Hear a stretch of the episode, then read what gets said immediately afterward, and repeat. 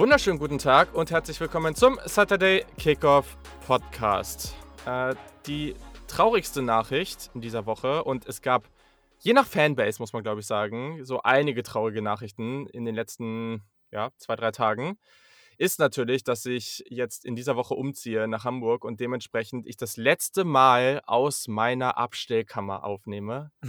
Das äh, ja, ist schon, äh, ist, ist eine Menge passiert hier drin, muss ich sagen. Aber ich habe auch ehrlich, ich bin ehrlich, ich kann mich auch gut davon trennen. Also irgendwann mal auf dem Stuhl an einem normalen Setup aufzunehmen, freue ich mich auch ein bisschen drauf. Aber um noch mehr freue ich mich, dass wir über, ich freue mich, sagen wir mal, auf 80 Prozent dieser Folge. Ein Teil davon, da haben mir auch schon sehr, sehr viele Leute zugeschrieben. Auf den freue ich mich eher weniger, aber egal, da muss ich jetzt heute durch. Und äh, genau, ich freue mich umso mehr, dass wir erstens natürlich wie immer den super tollen Yannick Politowski am Start Hast du dir gerade lange überlegt, wie du mir Honig ums ja, Maul Dir ist nichts eingefallen und ja, vor allem, mich nervt das ja eigentlich nur, dass ich jetzt nach Hamburg ziehe und du dich entscheidest, äh, jetzt wieder nach Lübeck zu ziehen, wo du gerade in Hamburg wohnst. Ja, Lübeck du? ist halt doch einfach die schönste Stadt der Welt. ich kam da auch nicht aus meiner Haut raus einfach. Das Ach, ist Junge, einfach so. ey, in so einem Kaff, ey. Ach, Mann. Ach, nix ja, Kaff, nix Kaff. Aber es ist so. Ich, ich freue mich, hier zu sein. Äh, vielen Dank für die, für die Anmoderation. Aber wir sind ja auch schön. nicht äh, alleine heute, sondern wir ja. haben uns noch jemand Drittes ins Boot geholt. Ähm, passend zu dieser ganzen Madness-Thematik, über die wir oder um, über die wir gleich noch sprechen werden, ähm, die Trojans, Sooners und einen gewissen, gewissen Headcoach betreffend. Ja. Ähm, Fan der Oklahoma Sooners, hallo Luca. Moin, Jungs, schönen guten Abend. Ja, dem Luca können wir erstmal an, an dieser Stelle gleich sagen, solltet ihr auf jeden Fall folgen. Ihr findet den äh, Twitter-Handle. Ich habe das eben mal gecheckt. Du hast echt viel zu wenig Follower. Ist echt crazy. Also äh, folgt dem auf jeden Fall. Findet ihr in den Show Notes ähm, und können wir auch später nochmal sagen, ähm, weil ich weiß nicht, also ich kenne, glaube ich, keinen Menschen, ich versuche mich da ja immer schon ein bisschen, aber ich kenne keinen Menschen, der so konstant so viele Sportarten gleichzeitig verfolgt und auch immer so. noch so viel und auch so ja, viel live ja. guckt immer. Ich denke mir immer so, wann genau soll man das jetzt tun? Aber ja, finde ich immer sehr beeindruckend, Luca. Also ja. kannst du auch gerne irgendeinen Tipp raushauen, wenn du da irgendwas hast, äh, wie du da, vielleicht wie, wie in Harry Potter da, wie Hermine im dritten Teil, ne, wo sie dann dieses komische Ding hat, wo sie sich dann da wo sie gleichzeitig an zwei Orten sein kann oder so. Oder er macht das so wie Cristiano Ronaldo, habe ich schon überlegt. Immer so dreimal am Tag zwei Stunden schlafen. Nee, so, so, extrem ist es nicht. Also ich, äh, ja, wie gesagt, verfolge halt schon echt viel Sportdaten. Versuche jetzt aber auch gerade so ein bisschen vom Fußball wegzukommen. Also, dass ich wirklich nur Dortmund viel verfolge, so. Mhm. Halt ein bisschen Champions League und so. Aber ja, ich versuche gerade wirklich ein bisschen mehr Football und auch Basketball mehr zu beschäftigen mit, weil das mir halt schon viel Spaß macht, ja. Ähm, ansonsten, wie ich das mache, äh, ja, ich habe jetzt angefangen zu studieren, heißt, wird auch ein bisschen schwieriger gerade. Ähm, hey, das war das die meiste Zeit deines Lebens. ja, gut, im Vergleich dazu, ich hatte jetzt halt, wie lange hatte ich jetzt frei? Ich glaube, drei, vier Monate hatte ich jetzt ja, nichts. Gut. Und da zum Vergleich halt schon ein bisschen was wieder, aber ja. ja. Fair. Fair, fair. Ja, aber gute Zeit auf jeden Fall. Also äh, ich weiß noch, äh, gerade beim Masterstudium dann damals die Previews, äh, wo, da war Yannick noch nicht dabei. Ich glaube, da habe ich mehr Zeit auf diese Previews verwendet in dem Sommer als, als auf mein Studium. Und äh, ja, war auf jeden Also es ist halt schön, weil man relativ flexibel ist. Das ist eben, eben ganz cool. Das, je nach Job ändert sich dann das später dann höchstwahrscheinlich. Frag okay, nach, ja. also. ja. Sehr, sehr cool. Also, wir haben natürlich einiges zu beschnacken. Heute richtig fette Themen. Natürlich sprechen wir über den letzten Spieltag. Der war natürlich wieder wild, wie jede Woche, aber je nach Perspektive war der diese Woche dann sehr positiv oder extrem negativ wild. Äh, und wir haben Conference Championship Games. Wir können da über handfeste Fakten sprechen. Danach sprechen wir, wie Yannick schon angesprochen hat, natürlich sehr, sehr ausführlich darüber, was der Move von Lincoln Riley zu USC bedeutet. Da hat wirklich niemand mit gerechnet. Und ja, das hat sehr, sehr große Auswirkungen auf Oklahoma, auf USC, auf beide Conferences und eigentlich den gesamten College Football. Danach geht es noch um ein paar weitere Coaches. Es sind überraschend viele gute Spieler gerade ins Transfer Portal gegangen. Auch über die sprechen wir nochmal kurz und versuchen da vielleicht mal so ein paar Tipps abzugeben, wo wir sie gerne sehen würden, wollen würden. Und am Ende schauen wir natürlich noch auf diese Championship Games und geben unsere Picks ab. Also einiges zu tun. Und ja, weiß nicht. Yannick, Luca, habt ihr noch was? Ähm, ich glaube, von mir erstmal nichts weiter. Nee, ich auch nicht. Du hast schon alles soweit äh, erstmal zusammengefasst für die Hörer und Hörerinnen, was es zu erwarten gibt. Richtige Antwort. Äh, und jetzt äh, kommen wir zum traurigen Teil dieses Podcasts. You know they have to run and they can still have success, and that's what they're doing here. First down and goal at the four. Touchdown, Wolverines! Make them reroute. Second and ten. Stroud again. Back shoulder. Caught by Garrett Wilson. And Wilson goes out of bounds. Matchup with Ohio State and has paid off. Third and five. Stroud in trouble.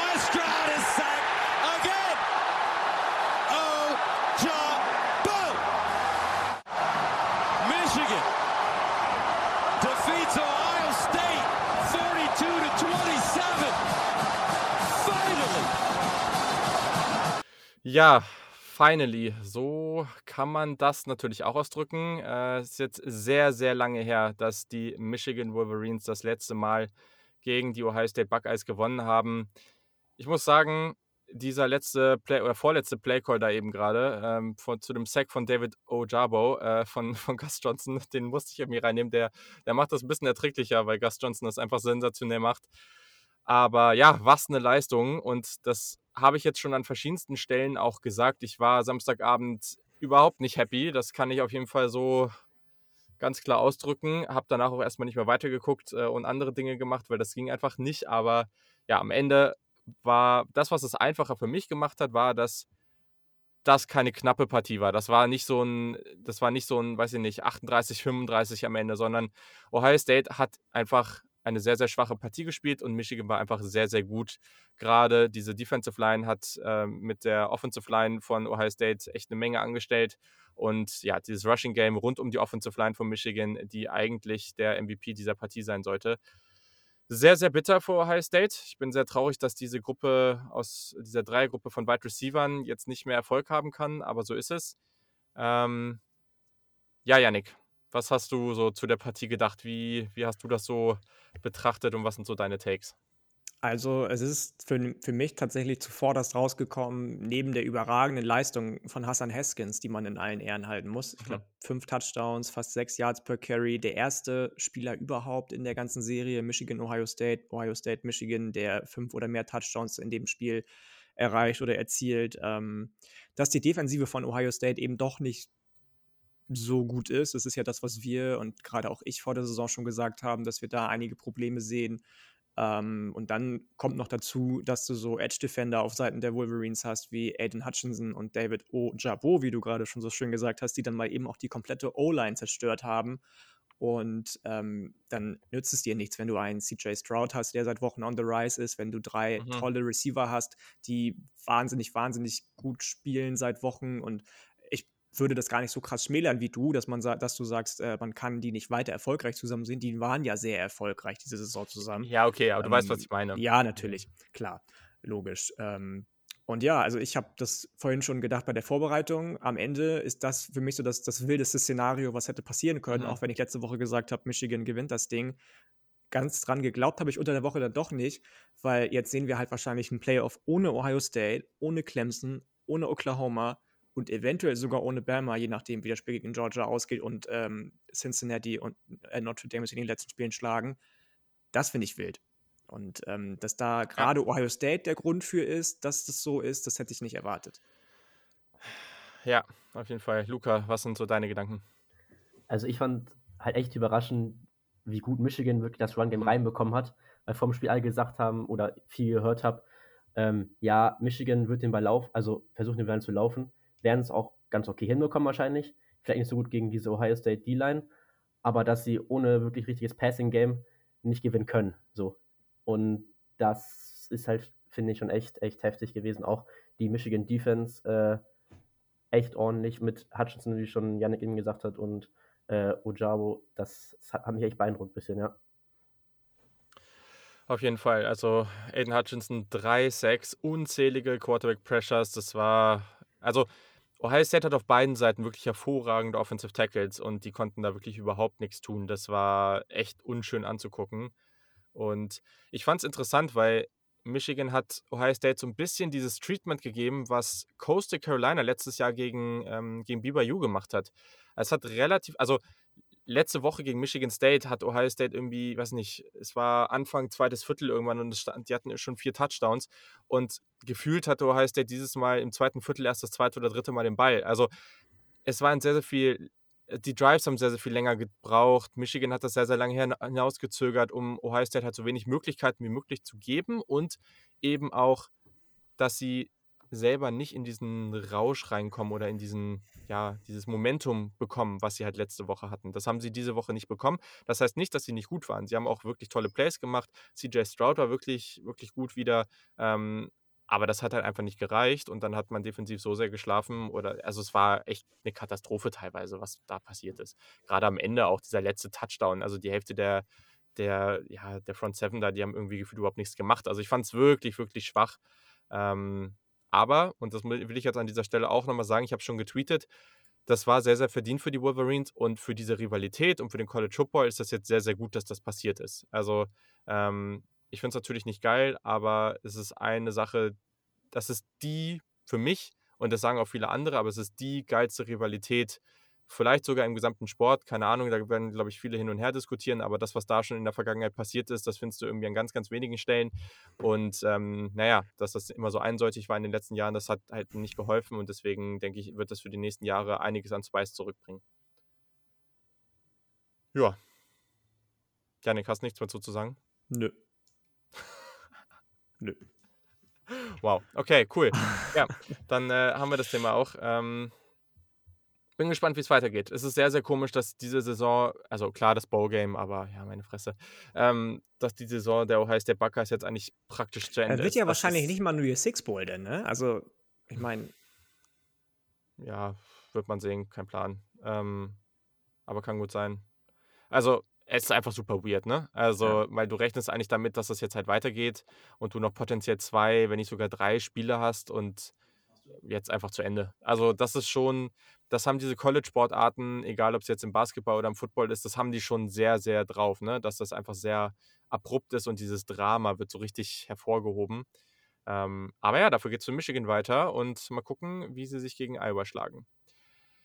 In der nächsten Partie, die wir uns anschauen, äh, im Iron Bowl, äh, auch definitiv eine, eine Top-3-Rivalität im College Football, konnte sich Alabama am Ende sehr, sehr knapp nach vierter Overtime 24 zu 22 durchsetzen. Alabama hat die ersten Punkte im vierten Viertel erzielt. Wirklich crazy. Also, ja, also Luca, erzähl mir doch mal, wie, wie genau konnte Auburn das eigentlich nicht gewinnen? Uh, ähm, also ehrlich gesagt, das Spiel habe ich gar nicht so viel verfolgt, aber so was ich bekommen habe, ähm, ja, TJ Finley war halt nachher angeschlagen. Gut, davor hat er nicht so unbedingt, unbedingt so guten Eindruck gemacht, aber war okay, sag ich mal. Ähm, ja, du hast halt nie so wirklich die Stärke von Auburn, haben sie nie wirklich reinbekommen, das, Running, das Rushing Game reinbekommen. Ist halt auch schwierig gegen Alabama, logisch. Ähm, aber Tank Bixby halt am Ende mit 63 Yards, ähm, ja, ist halt nicht so das, was du brauchst als Auburn, glaube ich. Ähm, insgesamt würde ich einfach sagen, dass dann am Ende, im Endeffekt Alabamas ganzen Five Stars das einfach rausgerissen haben, aber ja, auf jeden Fall echt, echt spannendes Spiel. Janik, was denkst du? Hm, Luca hat schon viel dazu gesagt. Ich war super, super überrascht, dass das passiert ist, überhaupt, dass Alabama so lange keine Punkte gescored hat. Ähm, was mich aber noch mehr geärgert hat, und ich glaube, das ist auch der Grund, weswegen Auburn am Ende verloren hat, waren so ein paar Ingame-Entscheidungen von, von Brian Hasen. Ich glaube, das war kurz vor Ende des zweiten Viertels, wo er einmal für die Two-Point-Conversion hätte gehen können. Natürlich musst du das nicht unbedingt machen, wenn du mit äh, zu null Punkten führst, aber wenn du eben gegen Alabama spielst, kann jeder Punkt irgendwie irgendwo wichtig sein. Und dass er da dann ähm, nicht also weder seinem Quarterback vertraut, noch ähm, den, den Running, Running, Running Backs, Entschuldigung, äh, vertraut, die eigentlich auf einem guten Level agiert haben, hat mich schon irgendwie gewundert und ähm, dass sich dann am Ende doch so ein Mind wie Nick Saban durchsetzt, weil er eben der bessere, nicht Playcaller ist, aber Game Evaluator, möchte ich sagen, und seine Chancen eiskalt ausnutzt, dann braucht man sich nicht wundern bei den Tigers, dass es am Ende doch irgendwie eine 6-6-Saison wird, die mehr als enttäuschend endet. Ja, also das Game war einfach da vor the taking. Also das hätten sie gewinnen müssen. Da ja, wie gesagt, also hätte er für die Two-Point-Conversion gegangen genau, und das hätte genau. geklappt. Boom, keine ja. Overtime, fertig. Genau. Das musst du wahrscheinlich, bin ich, bin ich bei dir. Ich glaube, das musst du machen. Ähm, weiß ich nicht. Also es war natürlich verrückt. Jameson Williams hat ein Targeting voll bekommen, als er in äh, Special Teams Play da mit dem Kopf in den Gegner rein ist. Äh, ist natürlich sehr, sehr bitter, weil seine Bedeutung für diese Offense ist schon sehr, sehr groß. Bryce Young, es ist witzig, wir haben noch vor der Woche gesagt für die Heisman Trophy, dass einer dieser beiden Quarterbacks, Stroud oder Young, jetzt ein großes Spiel haben muss. Jetzt haben beide nicht besonders toll bzw. solide gespielt, aber beide Und jetzt wird's Matt Corral, boom, mehr Offensive nee, Yards als beide. Okay, das glaube ich jetzt halt auch nicht. Ähm, Nein, Quatsch. Ähm, aber genau, also Bryce Young hatte auf jeden Fall mit diesem Touchdown kurz vor Ende der Regulation ähm, da nach außen äh, auf Jacory Brooks definitiv, sag mal, also so ein Heisman-Moment, weil das war schon wieder so ein crazy Wurf zu so einer Zeit. Also da musst du halt richtig Eier haben, um diesen Wurf da anzubringen. Das war richtig, richtig stark. Aber trotzdem, also ich, ich, ich würde mir jetzt sehr wünschen, wenn es jetzt am Ende wirklich ein Defensivspieler wird, denn Will Anderson zum Beispiel bei Alabama ist ja wirklich komplett ausgerastet äh, und hat jetzt, glaube ich, 13,5 Sacks, über 30 Tackle for Loss, also eine absurde Saison. Und Alabama ja, kommt gerade so irgendwie da jetzt äh, weiter äh, ohne die Niederlage. Und jetzt geht es nächste Woche gegen Georgia und da müssen sie ganz anders spielen, sonst wird das ein richtiges Ass-Whooping. Ja. Ass-Whooping, hast du schön gesagt. Ja, finde ich auch, oder? Ne? Also ja, ist absolut. Doch, ist, doch, äh, ist doch top, sehr schön. Okay, cool. Dann lass uns mal zur dritten Partie weitergehen. Mhm. Und da, äh, auch wenn es äh, ihm, in, das ist jetzt so der erste Teil, der, der dem Luca nicht so gefallen wird, aber ich meine, dafür haben wir ihn natürlich auch hier, damit er uns jetzt über diese ganze Saga, die jetzt da vor sich ging in den letzten Tagen, mehr erzählen kann. Ja, also in der Big 12 gab es natürlich das Bedlam-Duell oder Bedlam, wie man es wie so schön sagt, zwischen Oklahoma und Oklahoma State. Und für beide Teams ging es um eine ganze Menge. Oklahoma oder man musste gewinnen, um ins Big 12 Championship Game zu kommen. Und am Ende haben sich tatsächlich die Oklahoma State Cowboys durchgesetzt. 37 zu 33 gewinnen sie. Und das ist natürlich echt ein fettes Ding. Und für Oklahoma geht eine Saison zu Ende, oder was heißt zu Ende, aber jetzt zumindest nicht, e, erstmal nicht weiter im Championship Game die echt ein bisschen weird war und wo es viele knappe Partien gab, wo man nicht so wirklich überzeugt war. Und wie sich herausstellen sollte, wurde sie in den nächsten Tagen ja noch viel, viel merkwürdiger. Aber ja, also erstmal erstmal zu dieser Partie. Luca, wie hast du das Ganze gesehen? Ähm, wie waren so deine Gedanken dabei? Also erstmal muss ich ja sagen, dass meine Nerven wieder äh, sehr überstrapaziert wurden. Vor allem am, am, am, Ende war das wieder ähm, sehr extrem. Ähm, insgesamt zum Spiel muss ich sagen, dass halt wirklich diese Oklahoma State Defense so aggressiv rausgekommen ist, das war unglaublich. Also ich wusste, dass sie aggressiv spielen und dass diese Defense auch echt äh, in der Lage dazu ist, den, also und Tunas wirklich zuzusetzen. Aber so wie die rausgekommen sind, da war ich schon echt beeindruckt. Ähm, hat mir aber sehr gefallen dann, dass Lincoln Riley dann auf die H-Backs mehr gegangen, auf diese Hybrid-Backs, also eine Mischung so aus Fullback, Tight End und Halfback so ein bisschen. Ähm, ist so eine einzigartige Position bei Oklahoma ähm, ja, insgesamt hatten diese H-Backs mit Jeremiah Hall, Austin Stoughton und Braden Willis am Ende über 170 oder 180 Yards und einen Touchdown, was schon echt beeindruckend ist. Ähm, hätte ich aber tatsächlich noch ein bisschen mehr gesehen, gerne, dass diese H-Backs mal eingesetzt werden. Vor allem, weil es auch sehr gut geklappt hat, vor allem gegen Blitzes oder ähm, ja, generell gegen diese Man-Defense von den, von den Cowboys.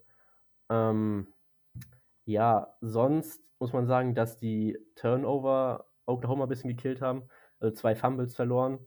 Ähm, zu den Penalties ähm, muss man sagen, dass, ich glaube, Oklahoma hat ja am Ende jetzt so knapp 70, äh, 70 Yards Penalties oder so. Ja, muss irgendwie hinkommen. Ja, gut, man könnte halt jetzt wirklich sagen, dass die Refs das so ein bisschen entschieden haben. Aber ich glaube, Oklahoma hätte einfach das, den Sack früher zumachen müssen. Lagen zwischenzeitlich, glaube mit 14 Punkten vorn. Ähm, ja, und im Endeffekt ist halt eine nicht gegebene, klare Defensive Pass Interference, die das Ganze den Sack zumacht. Ähm, und dann halt sehr ärgerlich äh, verliert das Spiel. Ähm, ja. Das war erst ein Gedanken dazu. Ja, ja, fair. Janik, äh, wie hast du die Partie wahrgenommen? Ähm, Luca hat schon viel dazu gesagt. Ich ähm, muss bei dem ersten Punkt anknüpfen, den er genannt hat. Also wir reden ja gleich noch über alle möglichen Head-Coaching-Vacancies ja. und wenn man da irgendwie irgendwo ähm, Jim Knowles nicht mit einbezieht, den Defensive Coordinator von Oklahoma State, der die ganze Saison über schon hervorragende Arbeit leistet, ähm, aber gegen Oklahoma nochmal eine Schippe draufgelegt hat und auch so ein bisschen in Anführungsstrichen nicht gelernt hat zu justieren, sondern seine versatil einsetzbaren Defensive ähm, Player auch einzusetzen, versatil, nämlich so ne, nach der ersten Hälfte, wo man viel geblitzt hat. Caleb Williams ist da mal gut rausgekommen, gesagt hat, nee, ich ändere das ein bisschen und äh, stelle meine Defensive ein bisschen um und äh, schaffe es, dass Oklahoma nur zwei von zehn Third Downs zum Beispiel konvertieren kann.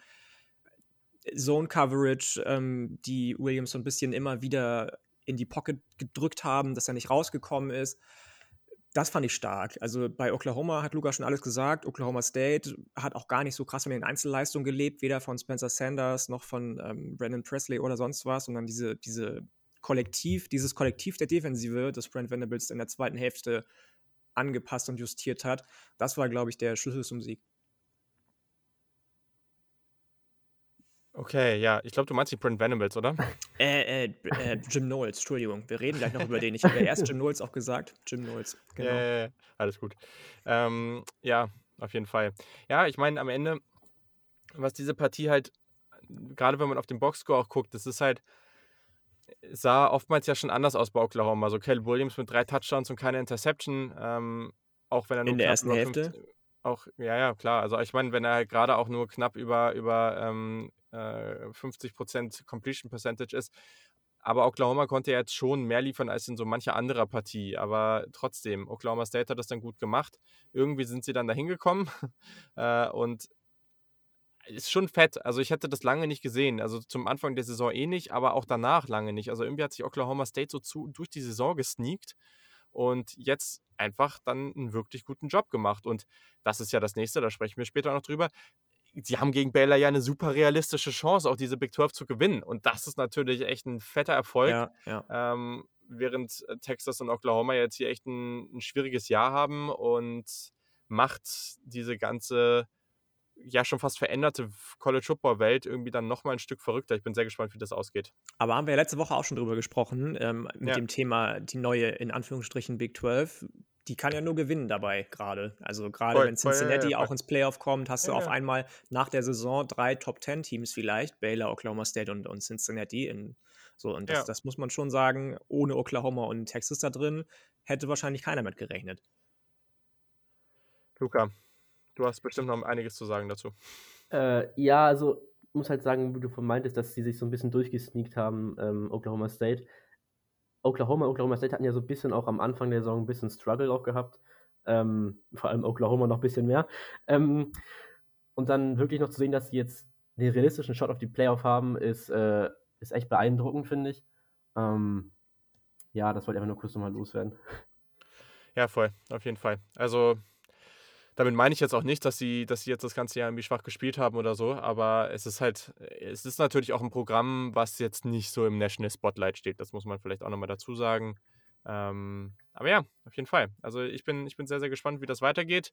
Und für Oklahoma, ja eh. Äh, aber da kommen wir ja gleich zu. So, mh, mm, was ist sonst passiert? Ich gehe mal kurz durch. Wir sprechen über die Partien oder über die äh, jeweils ein Team dann davon ja später noch. Also Oregon konnte sich die Pac-12 North sichern, indem sie gegen Oregon State gewonnen haben. Wake Forest gewinnt die ACC Atlantic und bringt diese wirklich starke Saison zu Ende, spielen dagegen Pittsburgh im ACC Championship Game. Baylor, haben wir schon gesagt, steht im Big 12 Finale.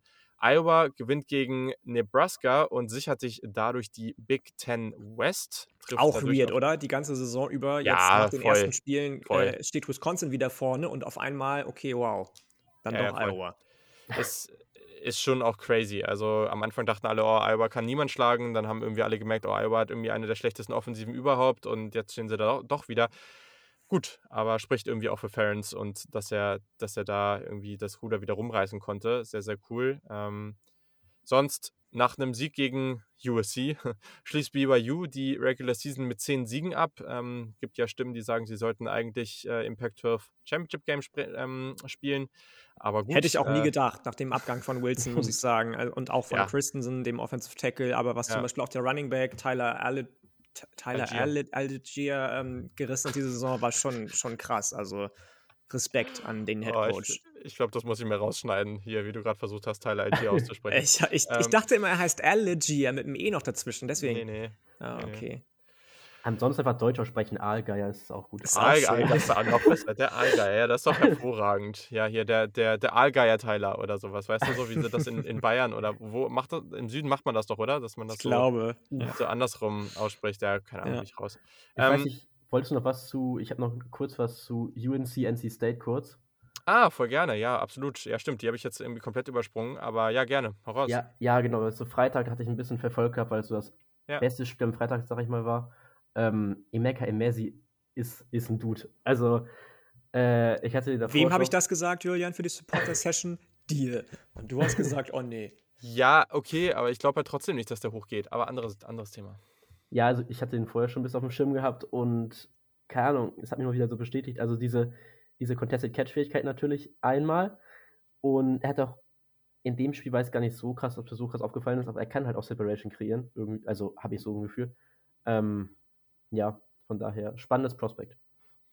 Man muss auch sagen, finde ich, yes. dass, dass äh, Devin Leary auch aber ein krasser Quarterback ist, der unterschätzt wird, glaube ich. Also was der für ein Ballplacement ja. hat, finde ich auch aller Ehren wert tatsächlich. Ja. Und yes. UNC dann auch nur mit 6-6 ist natürlich auch traurig. Das ist halt verrückt. Ne? Richtig weirde Saison. Wir haben vor der Saison gesagt, ja, damit die nicht, damit ich nicht irgendwie oder wir irgendwie nicht Homerism unterstellt bekommen, sage ich, die kriegen eine Niederlage gegen NC State oder gegen Miami und äh, mit 11-1 und jetzt sind sie halt bei 6-6. Das, ähm, ja. Ja, auf jeden Fall. Das äh, ist echt, ja, weiß ich nicht. Suboptimal gelaufen.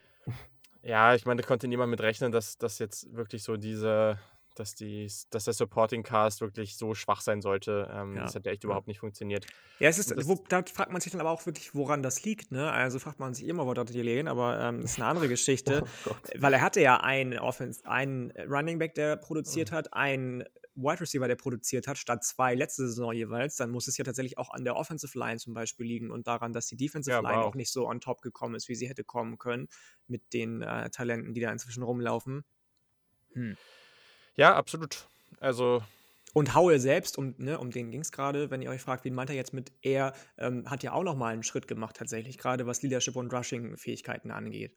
Ja, der hat ein gutes Jahr gehabt. Aber war halt schwierig, einfach generell, kann man, glaube ich, sagen. Also, erstens zeigt es uns wieder, es ist überhaupt nicht unrealistisch, dass junge oder unerfahrene Spieler, egal auf welcher Position, eine Rolle übernehmen können. Aber gleichzeitig darf man das auch nicht unterschätzen. Wenn du solche Spieler wie UNC letztes Jahr hatte, die beiden Running Backs, die beiden Wide Receiver, äh, Jamie Brown, Des Newsome und Co., wenn du die dann verlierst, das darfst du halt auch nicht unterschätzen. So, und deswegen, also wird jetzt, wird aber trotzdem weiter spannend bei UNC, weil sie haben mit Drake May einen sehr, sehr hoch rekrutierten Quarterback äh, und äh, ja, sie haben ja allgemein eine sehr, sehr gute Recruiting-Klasse, auch letztes Jahr schon gehabt. Also ich glaube, UNC darf man da weiter auf dem Schirm haben.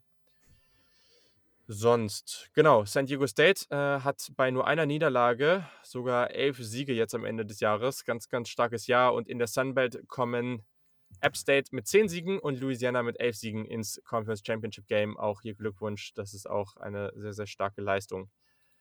Genau, über diese Spiele sprechen wir noch später. Erstmal kurz, Jersey of the Week, Yannick, wo bist du gelandet?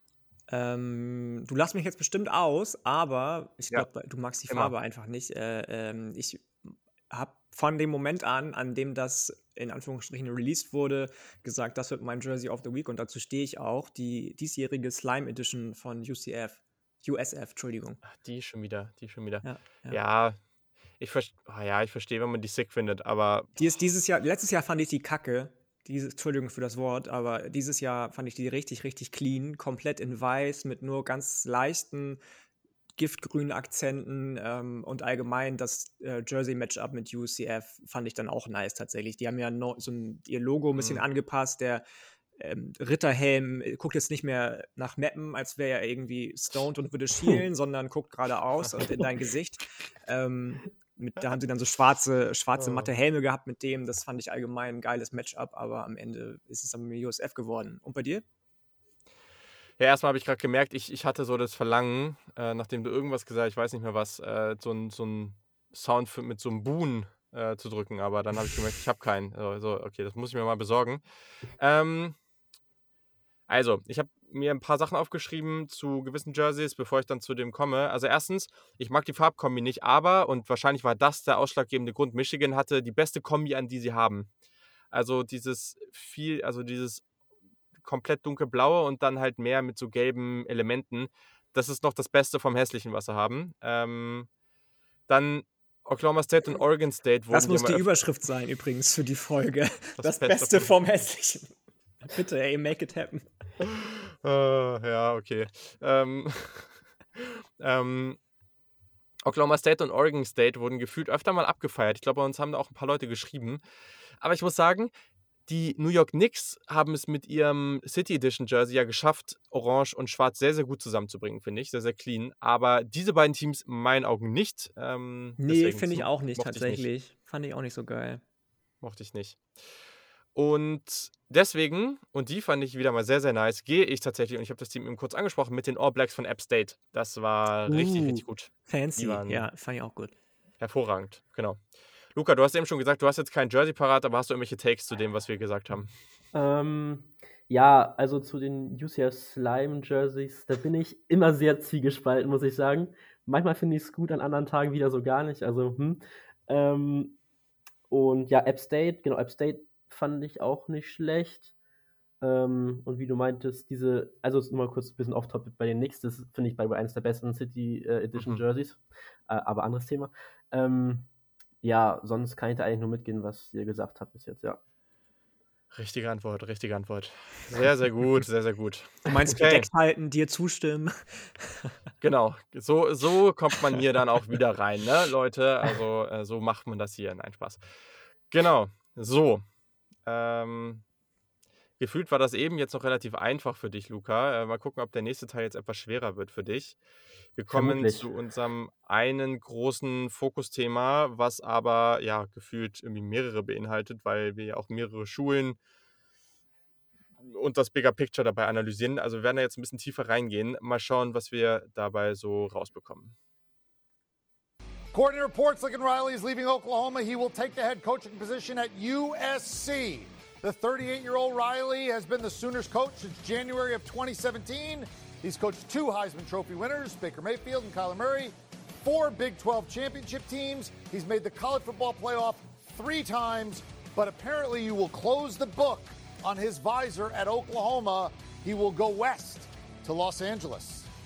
Ja, wirklich extrem fette News. Ähm, und das Allerlustigste war ja an der ganzen Geschichte, dass Lincoln Riley Samstag in einer Pressekonferenz äh, den einen Reporter nicht mehr hat ausreden lassen und gesagt hat, hold on, hold on, I'm not going, oder was hat er gesagt? I'm not going to be the next head coach at LSU. Und man muss Kurz sagen. gewartet, next question. Stimmt, genau, genau, das kam noch am Ende. Äh, und man muss sagen, es ist ja richtig, ne? Er hat nicht gelogen. Er hat ja nicht also, gelogen. Also, genau, meine, also. Das kannst du ihm nicht vorwerfen. Das ist schon mal anders als bei anderen Headcoaches, ne? Die immer noch erzählen, oh, ich bleibe, ich bleibe und dann einfach mm, später. Mm. Deswegen. Ähm, aber ist halt witzig. Also man hat von verschiedensten Beatwritern und National College Football Writern von The Athletic und Co. gehört, dass die, also niemand hat das kommen sehen. So, niemand hat irgendwie diese Connection wirklich gesehen. Und das ist ja schon wirklich sehr, sehr spannend. Also wir werden auch noch ähm, kurz darüber sprechen, was das jetzt wirklich, äh, ja, was vielleicht auch nochmal so diese Relevanz der, der Coach, der, der Position, wo man vielleicht auch national ähm, ja, USC und Oklahoma rankt, was das jetzt für die gesamte ähm, für die gesamte, den gesamten College Football bedeutet und ja, was es auch für USC bedeutet. Aber lass uns vielleicht erstmal damit anfangen. Luca, was sind so deine Gedanken? Hast du sowas kommen sehen? Wie hast du darauf reagiert? Du kannst dich jetzt erstmal, du kannst erstmal deine Emotionen rauslassen. okay, gut, also fangen wir an. Ähm, erstmal, wie ich das Ganze aufgenommen habe. Ich saß Sonntag hier entspannt, NFL geguckt, mit einem äh, Freund noch sehe auf einmal, erst, ich glaube, ich weiß gar nicht, von das zuerst kam. Ich glaube, von einem nicht so bekannten Newsseite, ich weiß gerade gar nicht genau. Und da hatte ich noch erst getwittert, ja, ich warte, ich sage erstmal nicht so, bis da irgendwas offiziell ist. So.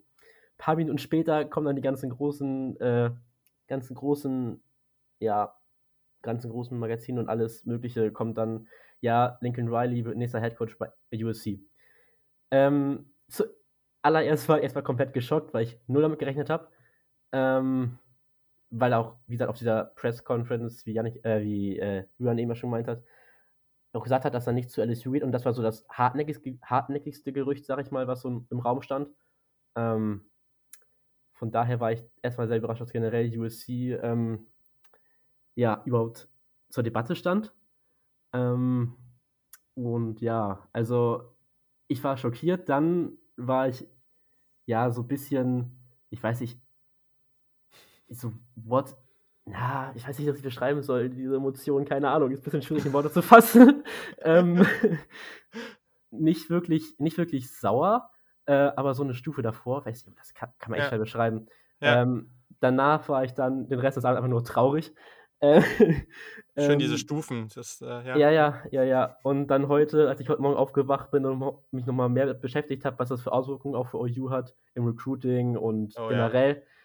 Da war ich dann schon angefressen so und äh, das glaube ich. Ja, das war, war, war, war wilder Ritt so, das Wochenende. Das kann ich, das kann ich absolut verstehen. Also ich finde es auch schön, wie du diese Stufen da gerade beschrieben hast. ähm, so, ja. so, ich habe jetzt nur darauf gewartet, dass du sagst, so am Morgen war nur die komplette Leere. Drei ja, Schachtel Zigaretten geraucht erstmal. vielleicht kommt das ja morgen noch, man weiß nicht. Erstmal zur Flasche gegriffen, nein, Spaß. Aber ähm, ja, auf jeden Fall. Also das, das, kann ich, das kann ich sehr gut nachvollziehen. Ähm, ja, ich weiß gar nicht, wo man als erstes, wo man jetzt als erstes hingehen soll. Also das Ding es ist, es war ja ein Riesenmove, oder? Ich meine, damit hat ja, hast du schon gesagt, Luca, keiner gerechnet. So, und nee. ich meine, ich habe da zu Einer der, der größten Moves College überhaupt verfolgt, jemals. Aber ich habe gelesen, so für viele, viele ja. große Institute war das so, okay, seit Urban Meyer zu Ohio State haben sie nicht mehr so eine krasse Storyline rausgebracht. Ja. Würde ich bestätigen, oder? Also, mhm. Alter das ist auch größer als der Move von Jimbo Fischer, weil da gab es schon, also da war, also da war allen klar, dass das da gewisse Unstimmigkeiten gab mit Florida State. So, also das war ja bekannt. Ähm, und das war hier eben nicht so. Also es war ja eigentlich, OU ist ja generell, Oklahoma ist ja generell eine Uni, wo auch klar ist, okay, der, der AD ist gut und alle sind sich relativ einig und das klappt alles gut und alles ist ziemlich straightforward. Nicht dieses ganze Drama mit irgendwelchen Boostern in irgendeinem Scheiß. Also nicht das, was du. Du meinst über Texas? Ja, aber zum Beispiel eben auch irgendwo wie bei USC. Das ist ja das Lustige an der ganzen Geschichte. Also, die haben mir ihren ganzen Kram auch nicht geregelt bekommen. So, ähm, und das hat ja bei OU sehr, sehr gut funktioniert, so die letzten vielen Jahre eigentlich. Ähm, und deswegen ist es, also, pff, das ist schon einer so der verrücktesten Moves und der hat, wie Lukas schon kurz angesprochen hat, ja wirklich große, große Ripple-Effekts. Ähm, ihr habt es ja jetzt eben schon gehört, also Lincoln Riley war fünf Saisons da, 55 zu 10 Bilanz, vier Big 12 Championships, drei Playoff-Teilnahmen, keine National Championship, dafür zwei Heisman Trophy-Gewinner und zwei Number One-Picks. Ja, der hat da schon richtig Eindruck hinterlassen und wir reden da auch gleich nochmal über ein paar Geschichten mit Recruits und Spiel jetzigen Spielern, wo man auch nochmal sieht, wie heftig der eigentlich ist und was so ein krasser Football meint das eigentlich ist. Ähm, ich weiß gar nicht, also für nächstes Jahr das kann man jetzt noch nicht so richtig absehen. Das ist, was ich crazy fand, war, dass man jetzt dann auch von vielen Spielern hat man da wohl gehört, dass die jetzt gar nicht richtig wissen, wie es weitergeht. Also da was passiert was jetzt sagen. überhaupt? Da will ich noch ganz ja, ja, sagen. Rein, rein. Also generell, also ich habe noch Reaktionen. Also gerne auch zu den Coaches, die, die äh, jetzt auch noch mitgegangen sind und so. Ja, okay. Also ich wollte erstmal generell was sagen zu den Reaktionen der Spieler, weil ich das ein bisschen verfolgt habe. Ähm, zuerst hatte ich die Sonder, Sonderfolge, sag ich mal, vom Podcast on the Prairie von Braden Willis und Jeremiah Hall, den beiden H-Backs, die machen so einen Podcast, kann ich auch nur empfehlen. Ähm, so eine kurze Sonderfolge rausgebracht äh, und so ein bisschen beschrieben, wie das auch abgelaufen ist. Ähm, ja, diese Entscheidung, wie, wie, die mitgeteilt worden ist. Ähm, also anscheinend gab es wohl ein Meeting, was angesetzt war. Dann aber ähm, waren halt alle schon in dem Raum drin, wo es richtig stattfinden sollte und haben halt schon von dieser News bekommen, dass Riley zu USC geht, über Twitter, über alles Mögliche. Ähm, ein paar Minuten später kam dann Riley rein, hat nur gesagt, so ja, er Entscheidungen für meine Familie getroffen und bla bla bla. Ähm, dann soll anscheinend, das ist jetzt auch relativ neu rauskommen, weiß ich, ob das wirklich richtig ist, äh, die Marco Murray, der Running Back Coach, ähm, ihn angeschrieben haben, so halb zitiert, cut it, bleep, you made this choice. Ähm, und Nick Bonito soll ihn daraufhin Riley als Lügner äh, bezeichnet haben, angeschrien haben. also. Richtig cooler Stuff hier, richtig guter Stuff. Ja, für so ein, für so ein Video von dem Meeting da würde ich schon, würde ich gern sehen. Ähm, vor allem, weil auch anscheinend, also wie es auch berichtet wird, meist halt nicht so genau, ob das wirklich so war, ähm, Bob Stoops, der jetzt interimsweise erstmal übernimmt, mhm. zu ihm sagen musste, dass er zum Team sprechen soll, weil er wollte das eigentlich von sich aus nicht. Was ich auch echt heftig finde. Ähm, ja, und dann noch Isaiah Thomas, der äh, Defensive Lineman, hatte beim Interview kurz gesagt, wo er so eine kleine Show hat, so eine kleine Radioshow, dass halt wirklich viele einfach komplett schockiert und verwirrt waren, was da überhaupt passiert. Und viele so gedacht haben, auch Coaches vor allem, weil der ganze Coaching-Staff äh, war auch komplett überrascht, ähm, dass viele auch einfach gesagt haben, ja, gleich sagt er irgendwie das, ja, alles nur ein Scherz und, und lacht dann und alles, alles ist gut. Aber er hat es nicht gesagt und da waren echt viele sehr verwirrt. Ja, wild. Wilder, wilder Stuff auf jeden Fall. Ähm, einige Coaches gehen ja auch mit. Mhm. Ähm, Alex Grinch also, zum genau, Beispiel. Genau, Alex Grinch, Defensive, Defensive Coordinator. Coordinator. Ja. Ähm, wer war es noch? Hast du, ähm, hast du noch? Bill Biedenbow, der Offensive Line Coach, mhm. der, der, tut auch echt weh. Ja, der tut weh. Und ähm, irgendein Analytiker habe ich auch gelesen, der wohl wichtig sein soll für den Staff, ne? Oder täusche ich mich da gerade? Kann sein. Also ich hab, weiß noch von Dennis Simmons, dem Wide Receiver Coach, mhm. und von, ich glaube, den Strength Co und Conditioning Coach, aber mehr weiß ich jetzt gerade auch nicht im Kopf. Mhm. Ähm, ja. ja, genau. Ja, crazy. Aber da war es ja noch nicht zu Ende. Also nicht, als ob das jetzt schon schlimm genug gewesen wäre, weil man muss ja einfach nochmal sagen, Lincoln Riley hätte die letzten Jahre auch schon regelmäßig irgendwelche NFL-Offers annehmen können. Ähm, Oklahoma hat auch jedes Jahr, weil es immer wieder Angebote für ihn gab, jedes Jahr auch das, ähm, das Gehalt erhöht und sind da immer mitgegangen und haben wohl angeblich jetzt auch das gematcht, was USC geboten hat. Also mh, hm, es schien jetzt wohl auch wirklich mehr mitgespielt zu haben. Und da können wir ja auch gleich nochmal drüber reden, was wir da so zu denken. Aber am Ende weiß man das natürlich nicht. Ne? Äh, was weiß ich, vielleicht hat er früher in USC-Bettwäsche geschlafen und das ist der größte Traum seines Lebens. Ähm, kann Klassiker, auch sein. Klassiker. Ja, genau, der Klassiker. Äh, ähm, aber vielleicht erstmal das ganze Thema Recruiting, weil das ist jetzt halt, und das ist natürlich nicht überraschend, dass das passiert, gerade bei so einem Coach, aber das ist halt schon wirklich, wirklich verrückt. Ähm, für die 22er, ich habe das schon mal angesprochen, für die 22er und 23er Klasse war Oklahoma nicht nur sehr gut, sondern sensationell aufgestellt.